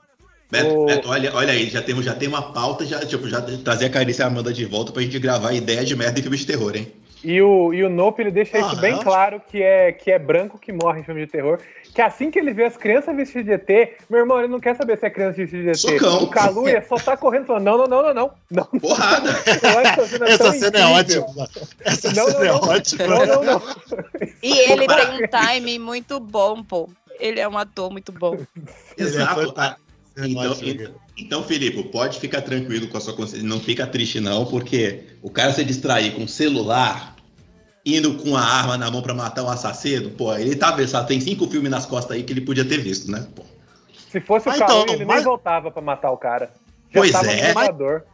Mas então, mais uma coisa que esse filme não chupinha, né? Mas assim, se inspira do 2 é o namorado. a- a- o, não disfarce, né? Mas o, o, o interesse romântico que você acha que é, mas não é, né? Tipo, o cara é Nunca legal. achei. Sim, ficaram forçando ele pra, pra fazer, ser muito óbvio pra ninguém perceber que era policial e não deu certo. Eu, isso também me Aquele ca- incomodou. Aquele cara lá tinha outros problemas, que ele tinha uma super cara de maluco, possessivo, ciumento, mas assim, assassino ele não é. O resto das coisas talvez ele seja. Ele Mas era gato. assassino eu nunca. ele era gato, Carissa, ajuda, ele era gato. Belos braços. Belos braços, exatamente. Isso, é, é- É não o é cara porque do, o. do, do Arrow, né? O vilão do Arrow. Ele é o Prometeu. vilão do né? Arrow? Não lembrava. É, não. ele é da quinta, da quinta temporada, acho que é. Prometeu. mas fica- Pra você fica- ver a valorização do homem feio, né? Realmente ele tinha um corpo bonito, mas a cara era estragada, né? Não, É, a pois cara é. é estragada, mas o. re- ninguém. Segurou uma escada como ninguém. Exatamente. Isso, eu tô. tá Mas, bom. ó, se tem uma coisa que a discussão chata já, mas do Pedro Pascal serviu, é que assim, nem sempre é a cara bonita. Às vezes a pessoa tem um charme, entendeu? Eu já falei É o monte eu Olha, o adoro, eu adoro o fato do Pedro Pascal hoje ser sex symbol, porque aí, agora eu sinto que eu tô na média, entendeu? Ah, não, Tô na mas pera, risca. ele sempre foi, gente, pelo amor de Deus, Tô na sabe? risca. Quem assistiu Game of Thrones, É, o Oberyn. Quando- gente. Quando, quando o sexy symbol era o Michael B. Jordan, eu ficava meio mal. Eu falava, não, eu tô muito abaixo da nota de corte. Ele Agora, continua sendo, querido. ele é maravilhoso e ele entrou em aplicativo de relacionamento, gente. ma- Olha só mas que o coisa Michael absurda. B. Jordan não tá fazendo mais a média. Agora é o, o Pedro Pascal. Ah, ele continua fazendo a média sim, gente. Não, ele pera. continua. Não, Tá. o Não, Michael pera, B. Jordan tá acima. Eu sei que é inalcançável, mas agora eu sei que o Pedro Pascal é sex symbol. Se eu Existe. misturar o meu bom humor ali, eu aumento a nota, entendeu? De É 5 assim. pra 6,5. Existe Ah, sim, cara, Pascal é corte. 8. Exi- e- Existe feio, mais ou menos, bonito e semideus. O, como o, o B. Jordan já tá na escala de semideus, a gente já não alcança mais. É. Tá indo Exatamente. pela média, tudo bem. Como agora o, o- o Pedro Pascal é o topo e o Michael B. Jordan tá inalcançável, eu falo, pô, talvez eu tenha uma chance também agora nesse mundo, entendeu? Tudo bem. Um beijo, um beijo, um beijo pra Carol Bardes que vai ouvir a gente e ela já provou num podcast que a gente tem mau gosto pra homem. Não tem mau gosto pra homem, não. Meu, meu, meu gosto é isso aí. Eu, eu, Não, não, a gente eu, só não tem o dela, horas. eu não pegaria, eu não pegaria o Pedro Pascal, não, mas Wagner Moura tamo aí, hein? Cara, Ah, Wagner Moura é, aí. é uma- é um outro negócio, gente. Mas o negócio do Cara. Pedro Pascal é o sorriso. Faz parte do trio da América Latina. Não, gente, não Não, é o sorriso, é o charme, não é só o sorriso. Ele nem é bonito. Eu, assim, eu realmente não acho ele bonito, mas ele é absurdamente charmoso. Eu sou. No é jeito que bem ele se humorado. movimenta, entendeu? Ele é bem humorado. Ele não tava com a Cersei? Ele ainda tá com a Cersei? Tá casado com a Cersei? Não, eles só são amigos, gente. Nunca, nunca Não, foram a- não. A, a Cersei foi casada com o Bron, que não podia nem gravar com ela na última temporada de tão Isso. tretado que eles eram. Mas ela sempre foi amiga do Pedro Pascal. Tipo, ele é muito amigo também da Sarah Paulson. E elas são amigas também, então é todo um, um rolê aí, assim. Hum. Mas só amigos. Thrones, Daquele, do cara Carissa que é quis tudo- dizer, Carissa quis dizer orgia. E... Ai, gente. Ok, ok. Mas então, mortes preferidas aí do Pânico. Vamos, vamos, vamos voltando. Posso falar preferidas. mais cenas preferidas, né? Porque tem cenas que não Isso, necessariamente cenas. vão à morte. A do metrô é muito bem filmada, gente. Que é cena muito. bonita. A do metrô é muito boa. Eu adoro essa da, a da escada. A tensão da cena da escada. Aliás, eu adoro todo esse, esse primeiro. Essa primeira hora desse filme. Eu acho que ela é muito acelerada. Coisa que eu. Que eu desculpa, assim. Talvez vocês lembrem, tenham uma memória mais fresca. Mas eu não lembro de um filme do Pânico, assim. Principalmente esse começo dele ser tão acelerado quanto esse é. Eu achei esse muito acelerado e muito violento. Eu acho que o 5. O 5 ele é um pouco assim também. Porque cinco, a Vandinha já tá no acho hospital assim- tomando facada. Amanda, Amanda Não, eu acho aí. O mais- 5 e o 6 são muito gráficos. Eu acho. Não, gráficos sim, mas esse, além de ser gráfico, eu achei muito acelerado. Tipo, a, a, a- o- depois da morte dos, dos estudantes, o pai já liga pra, pra, pra Samantha, mandando ela ir pra, pra, pra polícia, e aí já corre outro ataque. Tipo, é, é, é- é papo de ali dentro do filme, sei lá, uma hora no máximo. É porque eu acho que nos outros pânicos você tem um prólogo muito agitado, que normalmente é uma grande morte, que vem desde o primeiro pânico, né, com a morte da Drew Barrymore. E aí depois fica aquela coisa de desenvolvimento da trama, né? Então não tem tanto. Exato. Esse realmente, assim, vai morte seguida de morte, seguida de morte, seguida de morte. Assim, não tem um respiro, não. Assim, vai. Eu É, acho- ele, ele é muito intenso. Mas eu achei ele longo. Eu achei esse filme um pouco longo. Ele podia ter sido um pouquinho menor. É mesmo? Eu achei. Eu não sei esse do pedaço do filme que me, me- não me cansou. Não sei, não, não, não me cansou, não. Achei ele até Por comedido. favor, por favor, voltemos com os filmes de 90 minutos, que a maioria dos pânicos são tudo Cara, 90, por 100 favor. minutos. Caraca, por que, Depois- que não fazem mais filme com 90 minutos? Não é? Caraca. E o que é mais bizarro, na lógica que a gente vive hoje, todo mundo sem tempo, sabe? Vamos facilitar a vida de quem gosta de ver filme, af. Pois é, eu, eu assisti, eu fiz, eu maratonei Pânico do 1 ao 4, tipo, num tapa, porque eu vi um, vi outro, vi outro, vi outro, e não cansa, né? Porque ele é Não, rápido. você tava tipo, vendo capítulo Mas de série, praticamente. Pois é, virou série, agora a série. Agora a mas série tem uma hora e meia, filme tem três horas. O Felipe 4 vai não tem, não é... Não, tranquilo, Filipe, tranquilo. Beijo, que- tracinho. Beijo. Beijo, Beijo. Felipe. Depois ele falou que ia sair de fininho, agora a gente já tá expulsando ele todo. É, Mas o 4 não tem né, é duas horas também? Eu Quatro. acho que o 4 é o menorzinho. Eu assisti ele esses dias, eu senti que ele é o menor de todos. Mas eu acho ainda que acho o uma hora e 6. 40. Eu ainda acho o 6 mais acelerado do que, do que todos esses, cara. Eu acho aquele começo do 6 ali muito acelerado. E muito legal, né? Pô, tipo, você vê qual é que, que, o, que esse Ghostface, no caso, eles dois, né? Procuram se diferenciar muito através da violência. Eles são extremamente violentos. É, assim, o Ghostface dos anteriores, acho que é uma questão de gênero ali, uma questão de. Uma questão de. Uma questão de época também, de intenção do próprio Wes Craven, ele parecia o Didi vestindo a máscara, né? Assim, que ele caía, ele se jogava no chão, ele tomava porrada. E esse Ghostface, ele já tem uma postura, tanto do 5 quanto do 6, uma postura um pouco mais brutal, uma postura um pouco mais agressiva, uma postura um pouco mais Super. Mike Myers Jason. Sim, mas a cena com a Gale, eu, pô, o Ghostface dá as porradas ali, ele luta, não é só, não é só na faquinha, não. Ele vai, vai pra cima. Pô, no Sim, eu- 5 ele. No 5 ele quebra a perna da, da, da Vandinha, cara. Sim, Aliás, precisamos Pois falar é. de uma coisa, pessoas aqui estudiosas de terror e as outras que gostam. Qual o fetiche com facada na mão nos últimos filmes de terror? Pelo eu amor de Deus! Eu não aguento mais facada É. na mão. John Wick bizarro, também eu rola. bizarro. John Wick também rola uma facada na mão. Ou eu gosto de facada na mão? Mas, mas agora todo filme tem uma facada na É, mão. é o tempo todo agora. Caramba! É porque é aquela Não- facada que é doída. Porra, imagina uma facada Não na mão. reparei, não reparei esse, esse, esse padrão, mas Pô, vou eu reparei. Eu reparei e eu fico agoniado, que o povo fica. Segura a faca como se fosse estivesse batendo numa tábua de carne e ah não, eu vou resistir. Irmão, entrou uma faca na sua mão, você não vai segurar e fazer força contrária.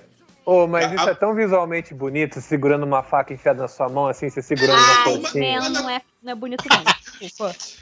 Matheus pensando da plasticidade da coisa. É, é muito plástico, mas não, é, não, não acontece, né, caraca? É uma faca na sua mão e você tô fazendo força contrária, né? Pra não, não vai Porra. bater. O Filipe falou que quer ver o Chad pelado, cheio de cicatriz. Eu só falei que gosto de uma facadinha na mão, gente. Calma. Eu vou fazer, eu vou fazer esse corte eh, que é o, o Matheus falando. Quem não queria uma facadinha na mão? Pode deixar. Quem nunca quis, né? Quem nunca sonhou em tomar uma facadinha na mão? É, É, porque eu lembro da do Evil Dead. É no Evil Dead? Que passa a faca na mão e ela Que dá puxa língua? pra frente. Não, mas eu acho que no Evil Dead tem que passa a faca ou alguma coisa na mão e ela puxa pra trás, aí a mãozinha fica aberta em dois. No Men, É, no no Evil Dead. tem. No Men tem também. Na hora Tem- que, ela, é que, ele, verdade. que ele enfia a mão pelo treco de carta, assim, ela dá a facada e vai abrindo a mão também. Nossa, nervoso John- aquela John cena. Wick, John Wick rola isso aí também. O maluco dá a fa- prende a mão do cara na, na faca e, e o maluco, pra provar que ele tá. que ele tá na, na causa, né? Aí o cara vira pra ele aí, tira aí agora. Aí o maluco vai ele vai puxando a mão. da- nossa, Da- que, da que agonia. Ó, mas só fazer um, um- um- Só trazer uma informação aqui rapidamente. Que eu acho que acho que foi a Carissa que comentou do tempo. A Carissa ou o Matheus comentou do tempo dos filmes.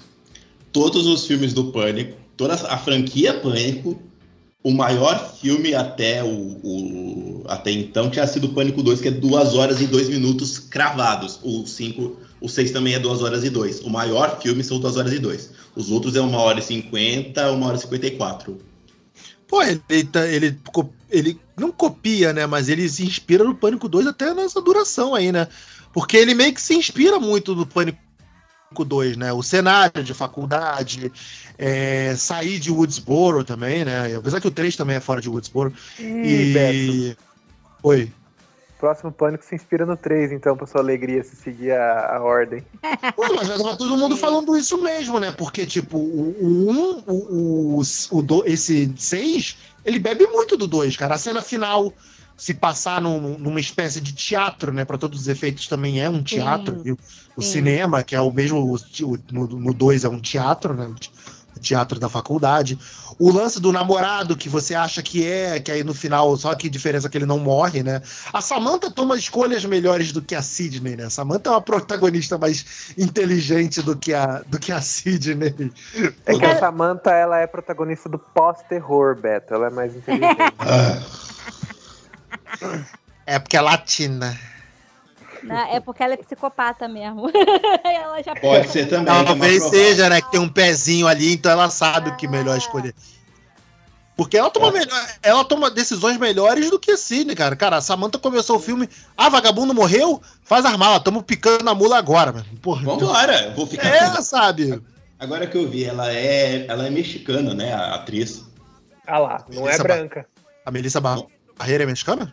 Me- Melissa Barreira, ela é mexicana, de Não, Monterrey. porque não quer dizer ah, que a Jenna, Jenna Ortega, é, tipo, ela é americana. Mas, assim, é, a psicopatia dela é um deleite, né? Porque eu gosto muito da cena final dela de Ghostface. E aí enfia a faca na cabeça do rapaz. Eu acho que falta facada na cabeça. Amanda falou que facada na mão tá muito, eu acho que podia substituir pra cabeça. Porque a Ai, facada ai. na cabeça também, também é uma coisa plástica, né? Mas É aquela Vandinha- coisa com ódio. Cara, mas a Vandinha enfiou a faca na, na, na garganta do rapaz lá. É. Facada na cabeça e na garganta, assim, é aquela coisa do ódio, entendeu? Aquela coisa do. Puta, já tá muito puta, é pra matar. Eu acho, eu sinto falta de facada na cabeça. Eu E ela ainda torce a faca no crânio dele, né, cara? Tipo, você escuta o osso. Ela e ele volta. E ele volta, porque aparentemente facada não adianta nada. Então ele volta. Ih, caralho, o telefone aqui. Ih, E será que, foi que eu botei teu telefone no site oficial do Pânico pro Ghostface ligar? Continue aí que eu vou atender aqui. Uhum. Eu, vou, eu, vou fazer, eu vou fazer a edição. O, os créditos desse podcast vai ser as frases do, do Matheus. Tipo, olha, quem não queria uma facadinha na mão? Sinto falta de uma facada na cabeça. Já, já, já prepara o, a, a roupa preta pra ir pra missa. É. Agora, a parada que eu achei legal também é que, tipo, o, o fantasma do, do, do Billy lá, do, do da, da, cabeça dela, né, é super sensato, né? Tipo, ele vira na cena final lá, ele. Cara, tá maluca? Fica confiando nos outros, pega a porra da faca e vai vasculhar você mesmo o lugar. E ela, tipo. E não é que o cara tem razão, meu irmão? Porra, tipo, vai mesmo, cara. Vai lá você fazer isso, sabe? Achei super sensato o, o fantasminha, o Billy fantasminha lá. É, outra cena que vocês curtiram, gente? Ah, eu, eu gostei da escada e gostei do metrô. Eu gostei muito da. Gostei muito, assim, eu gostei do prólogo. Gostei da. da é, eu da gosto entra... muito do prólogo também. Do, e, e, eu achei que foi boa aquela coisa do, da, do aplicativo de namoro, ela meio que esperando um cara, porque a gente, assim, para quem não é do Rio, não sei se tá acontecendo também em outros lugares, aqui no, no Rio tá toda hora tendo golpe de Tinder, as, as pessoas sendo assaltadas e tal, fora outras coisas. Então, eu, eu gostei dessa, entre aspas, crítica para esse modelo. Tipo, a mulher professora de, de, filme de terror e ela vai encontrar com um cara que ela nunca viu na vida e vai indo para um beco escuro. Tipo, eu gosto dessas, entre aspas, burrices, sabe? É, entre aspas, não, são burrices mesmo. É... eu, eu gosto, assim, eu gostei bastante. Mas assim, Filipe não tá aqui, mas concordo com ele. Acho que a cena mais bem filmada e, e que mais me deu agonia foi a do metrô aquele apagar e acender de luzes e o, o, né, o bicho lá, o Ghostface se aproximando, pô, aquilo ali dá um, deu um cagaço.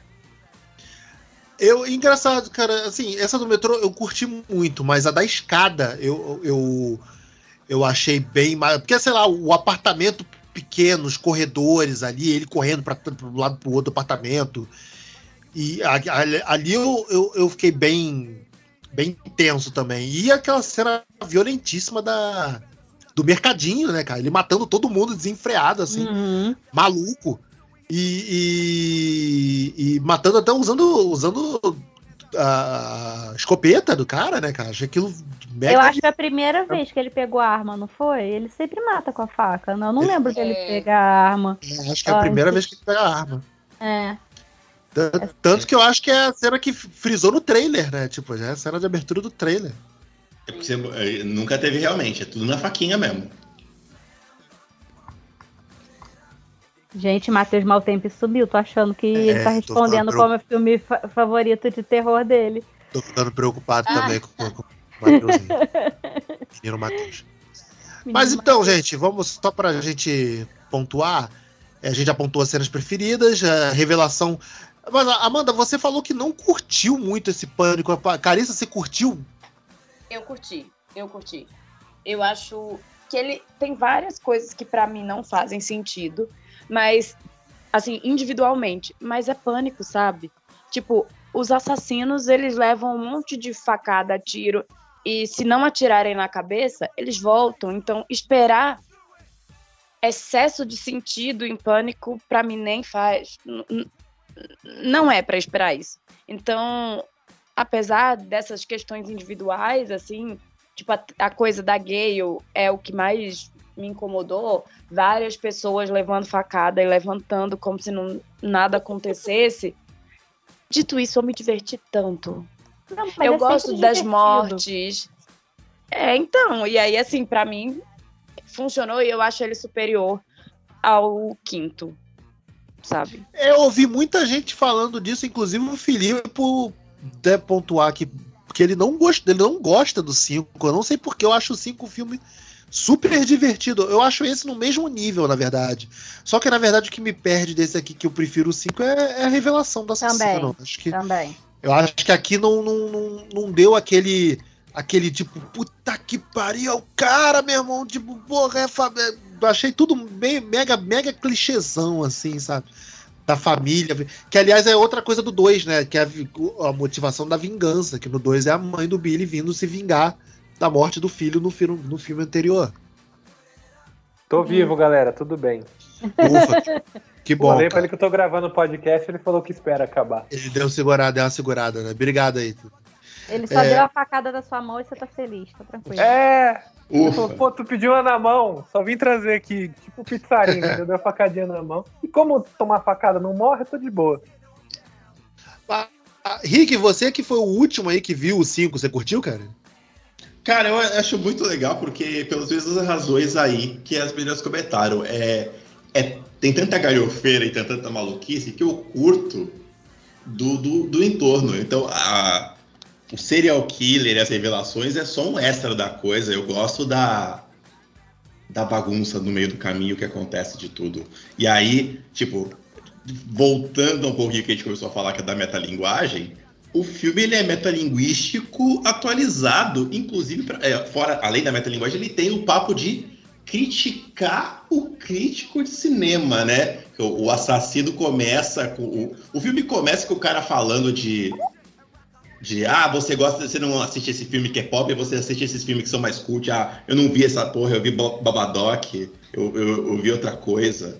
Tipo, é, tem, tem essa, essa linha também paralela de você zoar as pessoas que não. que, que se acham mais cult pelo tipo de filme, que é o o pós-terror aí que a, que a Amanda tinha comentado. É, eu acho até que o, eu acho até que o coisas. 6 continua essa crítica. A crítica, ao, ao- a crítica ao fã, né, cara? Ao, ao fã de. de- esse Exato. fã, esse, esse fandom tóxico, né, cara? Que o, Isso. o- o- os moleques que matam a professora também era isso, né, cara? Os moleques eram um fãzão de terror, eram fã do, do, do, do, do, do Rich, né? A proposta deles era continuar a proposta do Rich.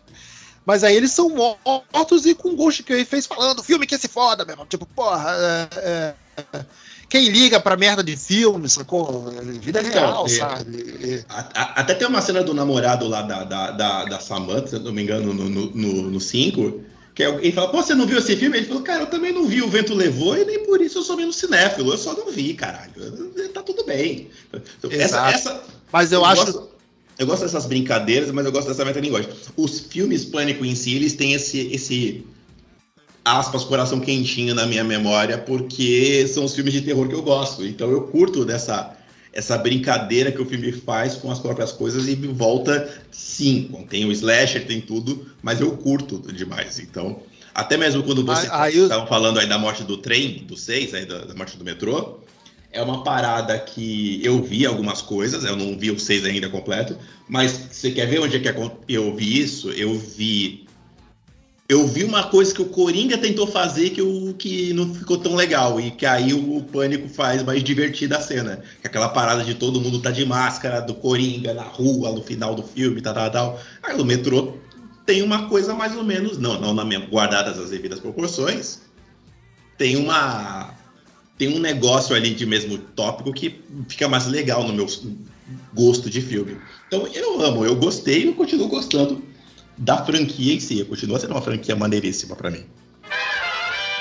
Mas aí também entra a discussão sobre a, a, a família, né, cara? Tipo, o Rich era daquele jeito, culpa da família que mimou ele, o- do, do pai.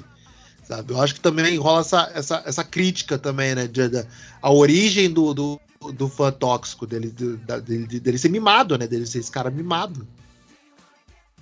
Matheus, tu falou que- Você até. Ah, perdão. Pode falar, Ah, pode fala- falar, Carissa. fala. Não, é que se o pai, né, se a família vai tentar se vingar da- das Carpenter por causa do. Porque elas mataram, né, o, o filho e tal. Mas assim, foi ele que foi atrás delas primeiro. Então, assim, a prova de que a família é extremamente problemática é essa, né? Quem é que em sã consciência, qual pai iria assim, ai, seu filho é um assassino? Ah, meu filho era um assassino, mas ele morreu. Acho que eu vou fazer a mesma coisa que ele fez. Vou me tornar um assassino também. Por favor, né? Então, assim, Ok, né, claramente uma tadinho. família. Né? Totalmente é. doente aquela família. Aquela, aquela passada de pânico, né? Tadinho, ele não queria, ele não fez por mal. Aquela passada de pânico, você falou. Eu, eu ouvi isso também. Pior que não. Eu também. Não falei isso não, mas foi uma boa piada. Agora vai ficar assim. Vou dizer, vou, vou fingir que falei. Ai, É, pes- pessoal, então já, já falamos tudo aqui, acho que já falamos um monte de coisa. É, depois de agora satisfeitos que nós já jogamos todos os spoilers na cara do Rick sobre o Pânico 6. É, nota, nota pro, pro, pro filme pra gente sair fora. Caricinha. É de 0 a 5? 0 a 10, 0 a 10. 0 a 10? Então, olha, eu, eu sou muito legal. É, aquelas, eu sou muito legal com nota de filme. Mentira, não sou. Mas eu vou dar o 8, porque eu gosto. Eu me diverti muito e. Ai, isso importa. Justíssimo. Armandinho. Nossa, eu tô tentando lembrar, eu acho que eu dei a mesma nota que a Carissa no Letterboxd de quando a gente assistiu, porque depois ela veio falar comigo, não foi, amiga? Foi. Foi, né? Eu tô pensando agora, eu acho que eu daria 7,5, só por causa da coisa do, da revelação dos, dos, dos assassinos no final. Mas posso falar, fazer só um pe- pequeno parêntese. Foi um erro de casting nesse filme, porque eles botaram atores que já são caras, assim, muito conhecidinhas pra ter papéis que teoricamente seriam pequenos pra terem uma revelação no final. Então isso deixou meio na cara que tinha alguma importância é, aquilo que o Filipe falou da importância do pai, né, do ator, enfim. Eu acho que talvez possa, possa ter sido um, um erro de casting, mas enfim. É, Ai, gente, era o Dermot Mulroney entrando na franquia Pânico Pois agora. é, pois é. Então, assim, não, não dá pra passar batido, né? Tipo, tanto que o que surpreende mais é o irmão nerd que. Eu não, eu não conheço esse menino, esse ator, eu não lembro dele em nada. É, então, do, é do Avatar. É do Avatar. do, do Avatar Do novo, novo, né? do novo, ah, tá. isso. Eu não vi. Três horas e blau, desisti. Mas. não, não, cara, não, pra. pra Não pra- perdeu pra- nada. É, Continua não, é, segue a vida, né? Eu também acho. De Três horas e pouco pra Avatar só no- na fila do brinquedo, sinceramente. Não dá, de resto, no, no filme não dá mais, não. Nossa. Mas assim, é, eu, eu gostei, assim, só realmente essa coisa da revelação que eu acho que foi de- talvez o mais fraco, assim, de todos eles, né? Enfim. Mas tô, tô ansiosa para que caminho que a franquia vai tomar, assim. E eu gosto muito. Carissa pode falar com mais propriedade que eu dessa coisa do tropo da mulher, da mulher entre aspas louca, né? Mas a forma como eles brincam com isso, com a lucidez das mulheres na, né, na história, né? Tipo, a Kirby, eles passam o filme inteiro falando que a Kirby tá instável, tá, tá doida, que ela pode ser assassina, não sei o quê, e no fim das contas ela ajuda. É, a Samantha nada mais é do que uma pessoa também mentalmente instável, né? Então, assim, mas ela que salva tudo no final, e ela é a grande protagonista, né? Enfim, então eu gosto disso, assim, me interessa e me deixa, assim, ansiosa para saber quais caminhos isso vai tomar, e principalmente com a entrada da mãe. Eu gosto muito dessa dinâmica de mãe maluca em filme, assim, uma coisa que me atrai. Então, eu. Eu, tô acho que seria super maneiro se fosse a mãe assassina no próximo. Eu comprei essa ideia de vocês aí. É, Ah. eu também. O Filipe, aliás, sei- deixa eu só falar rapidinho. O Filipe quase acertou. O, o, o, o- tem a cena do. que o assassino liga pra Gale. O Filipe, semanas antes da gente ver, o Filipe virou pra mim: Cara, não seria foda se, se essa cena fosse a Gale se vingando deles pela morte do Dewey?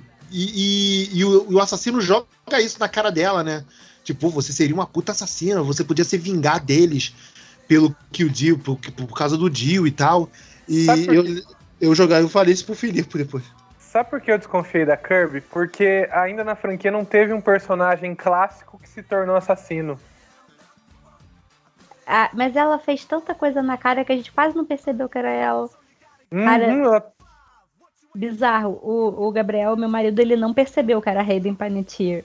Ele, eu falei, é a Hayden Panettiere, a menina do Heroes. Ele, não, não, não. Eu falei, é, porra. Ah, tá mu- muito acabada, cara. Tá botox e tal. Você, Muito cara, se estragou botox. muito. É, É, tá estragou gente. demais. Ela botou muito botox, é verdade. Assim, eu- e ela era tão bonita, né?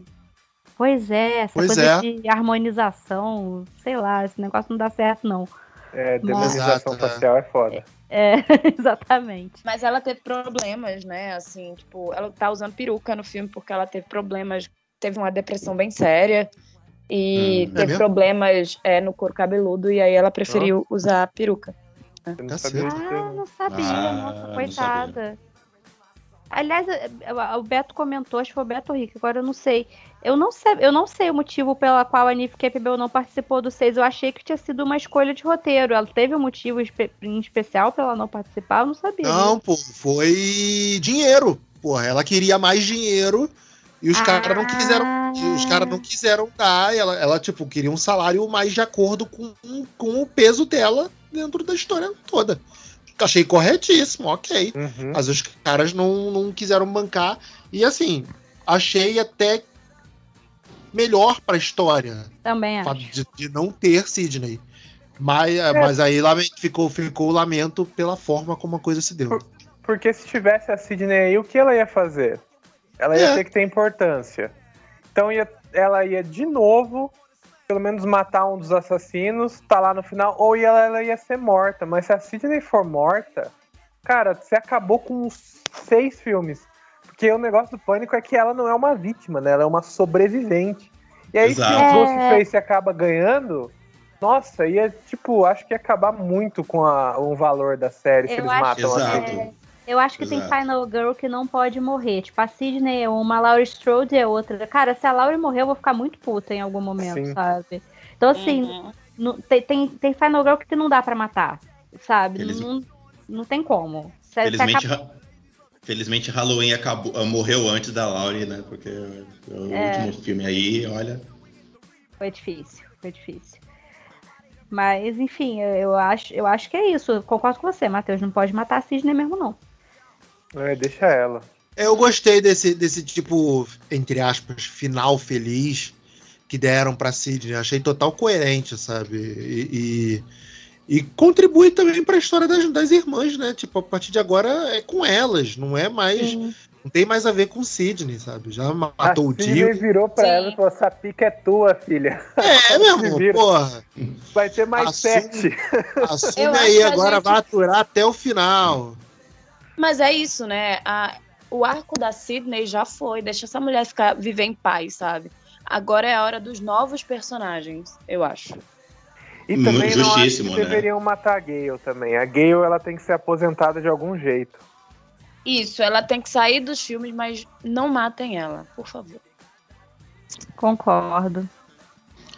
Sem contar o seguinte, né, gente? É, tem uma franquia aí que já foi muito boa e hoje ela tá na beirola do caixão para morrer, chamada Star Wars.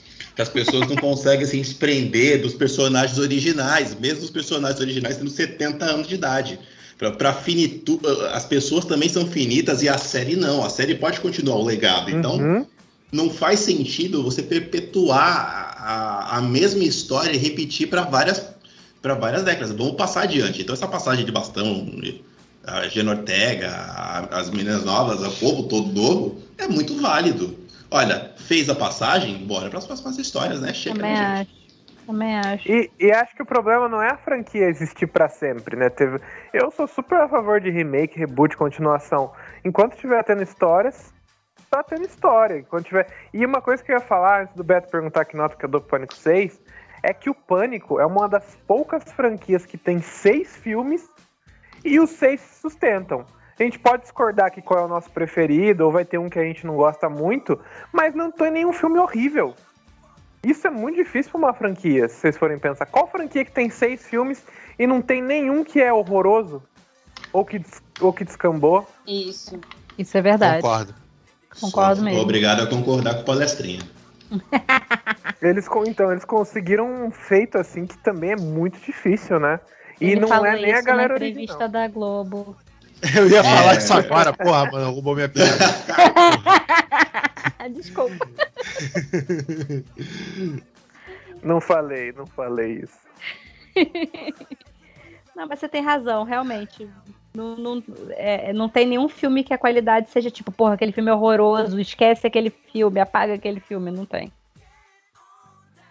Como é. outras franquias aí, né? Até mais modernas até. Se for é. pegar franquia de terror, pô, Halloween tem os seus que ninguém quer lembrar.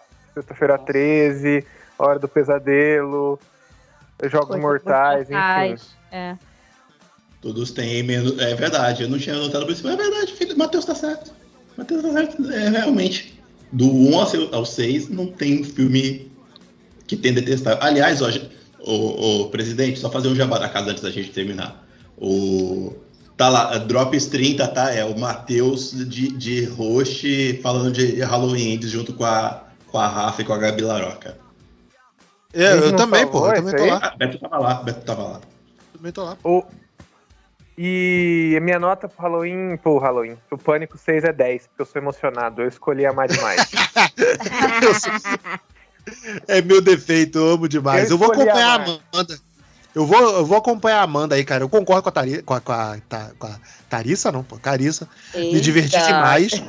Me diverti demais esse Pânico. É um filme extremamente pô, engajante. Mas a revelação me perdeu muito, cara, no final. Então eu achei muito broxa. Então, tipo. É, Aí eu dei essa quedinha aí de meio ponto pra mim também na revelação. Quando eu vi o Ghostface com uma 12, a revelação podia ser a Sidney, que eu já tá- ainda tava no 10. Aquela mercadinho Aquilo, pra mim, cara, essa cena é todo mundo. Não, é 10, é 10. Pode, putz, agora pode cagar. Oscar, Oscar, essa porra, pode cagar tudo, que agora tá valendo tudo nessa porra, caralho. Vocês já conseguiram, vocês me fizeram apaixonar, entendeu? Já foi. Valeu, pessoal. Estamos encerrando aqui mais um podcast. Chega, né? Já, já falamos muita besteira. Fala, Matheus, termina. Não, eu só tô falando que aquele mercadinho é muito agressivo, tudo aquilo que acontece naquele mercadinho. Morre umas Sim, cinco sequência pessoas ali que não é nem não estão nem com não estão nem na treta. morreu de gratuito, né, cara? Porra. Morreu porque tava no mercado na hora errada, foi comprar meia-noite uma parada e aí se fudeu. O nome disso é Rio de Janeiro, muito comum, inclusive. É, isso que eu ia falar agora. Esse pessoal nunca, nunca, nunca deu um rolê pelo Rio de madrugada. Então. Pois é. céu. Só queria falar que o Rick não tem direito nenhum de falar mal do Rio de Janeiro, afinal ele não mora. Falar Mas, mas, bem, eu tô. Mas Já- é só, Rio de Direito- Janeiro é que nem filho feio. Só a mãe e morador pode falar mal, tá? De É um resto, do carioca falar mal do Rio de Janeiro. E somente do carioca. O que Mas seria aí- do, mas o que seria mas aí- do, bra- do brasileiro se não fosse cagando uma regra de graça com o que ele não conhece? É, Mas aí É o que eu disse, eu tenho um lugar de fala que eu morei, eu, eu, eu, eu- pra falar tanto de São Paulo quanto do Rio, porque moro em uma cidade e já morei na outra, aquelas, ó. Brincadeira. Mas Não, aí entra é o argumento Paulo do que- Rick Mas, que. mas a Carissa tem mais direito de falar do que o Rick, porque já morou. Ah, não, Nossa, eu- eu já morei, eu já morei. Mas tá, o, povo do, o povo do Rio, desculpa, tá? Eu não tenho preconceito com carioca, não. Tá? Tenho até amigos que são, tá tudo bem. Tem, tem gente é isso? família, né, Rick, que é carioca também. Tem, Tem, sangue, pô, tá né? aí, ó. Familiares que são carioca. Fala- Aí, Beto, Eu tenho uns amigo- amigos que são até como irmãos, pô. Pô, é mesmo. Tá, Não tem porque problema. igual. Eu falo isso também dos meus parentes. Eu tenho até parente que aqui é gaúcho. É. Muito bem, pessoal. Então, Caricinha, Amanda, obrigado por ter abrilhantado o nosso podcast aqui com suas vozes, seu conhecimento, sua presença e seu fanboyismo fangir, ou fangirlismo em cima do, de Pânico. É, Carissa já, pô, sempre tá portas abertas aqui. Amanda também agora, a partir de agora, portas ah, abertas aqui. muito obrigada, adorei, Na gente. verdade, a gente, na próxima vez, pode trazer um- vocês para falar de uns temas assim, mais divertidos, né? Não, tipo, só coisa só falar de. que exija do conhecimento de vocês, que vocês precisam estudar. Só realmente f- falar besteira, no geral, assim, é legal. Fazer o que a gente faz no dia a dia, né? Exato, né? Os temas A- mais dia a dia. A gente precisa, porque a Ca- a Camila ela tá aqui. O, o cérebro da Camila pode estar prejudicado por ficar ficando muito tempo sozinha. A única mulher sozinha com a gente há muito tempo. Exato. A, a Rafa, a Rafa pega férias, volta, dá uns dias. A, a Camila tá muito tempo sozinha com a gente. A gente precisa, precisa fazer umas alternâncias maior. Então, mas meninas, o importante é que vocês são sempre bem-vindas aqui no Cinema em Série para falar o que quiser. O que não quiser também pode falar. Muito obrigada, voltaremos. Fofoca- É isso. Fofocas são, meio- são muito bem-vindas também. Do meio ou de fora também, também são muito bem-vindos e recebidos. E se tiver um episódio sobre o Pedro Pascal, me chama junto com a Carissa, que a Ai, gente por pode favor. falar horas aqui sobre, tá? Ele pode fazer aqui. Ele pode fazer o Homem Gostoso parte 3, que a gente já fez dois desse aí. Mas aqui agora eu não saberia quem ele está assim. Agora a gente Pô, larga. eu- Agora, Agora já perdeu a mão de ser podcast de aniversário, dá pra, dá pra Camila assumir de roxo e junta elas pra falar de Homem Gostoso. Que a gente já falou de Homem Gostoso, né? Eu não falei de O Homem primeiro- Gostoso, eu queria falar de Homem O Gostoso. primeiro, foi, o primeiro foi um clássico que a gente nunca vai, vai superar aquele primeiro, foi fantástico. Eu não era da casa ainda. É, não era. Porque vocês não lembram era. da minha review do Creed 3, né? Minha review do Creed 3 eu teria que trazer pra um Homem Gostoso parte 3. Que eu saí É. do cinema, eu só escrevi um parágrafo. Queria ter um útero pra esse homem colocar os filhos dele em mim. Essa é a minha review do Creed 3. Mas qual, qual homem? O Michael B. Jordan ou o Kang? Putz, aí você me fudeu. Não, o Michael É, B. É uma Jordan. pergunta relevante. É, o Michael B. Jordan. É, O próximo Jabá da Casa, o podcast de Homem Gostoso número 1 é o 102. Ai, Ó. tô dentro, hein? Ok, vamos, vamos, vamos, vamos, vamos fazer isso. E obrigado você aí por ter ouvido. Obrigado, Rick. Obrigado, Matheus, também ter, ter comparecido, dado ar da graça. Filipe também, se estiver ouvindo, obrigado pelo pouco momento que você participou, mas mesmo assim sempre de grande importância, brilhantando esse podcast. E você fica aqui com a gente, cinemissérie.com.br, facebook.com.br cinemissérie, twitter, arroba cinemissérie, instagram, arroba site cinemissérie e facebook.com, acho que eu já falei. Valeu, galera, beijo, até a próxima, tchau, tchau.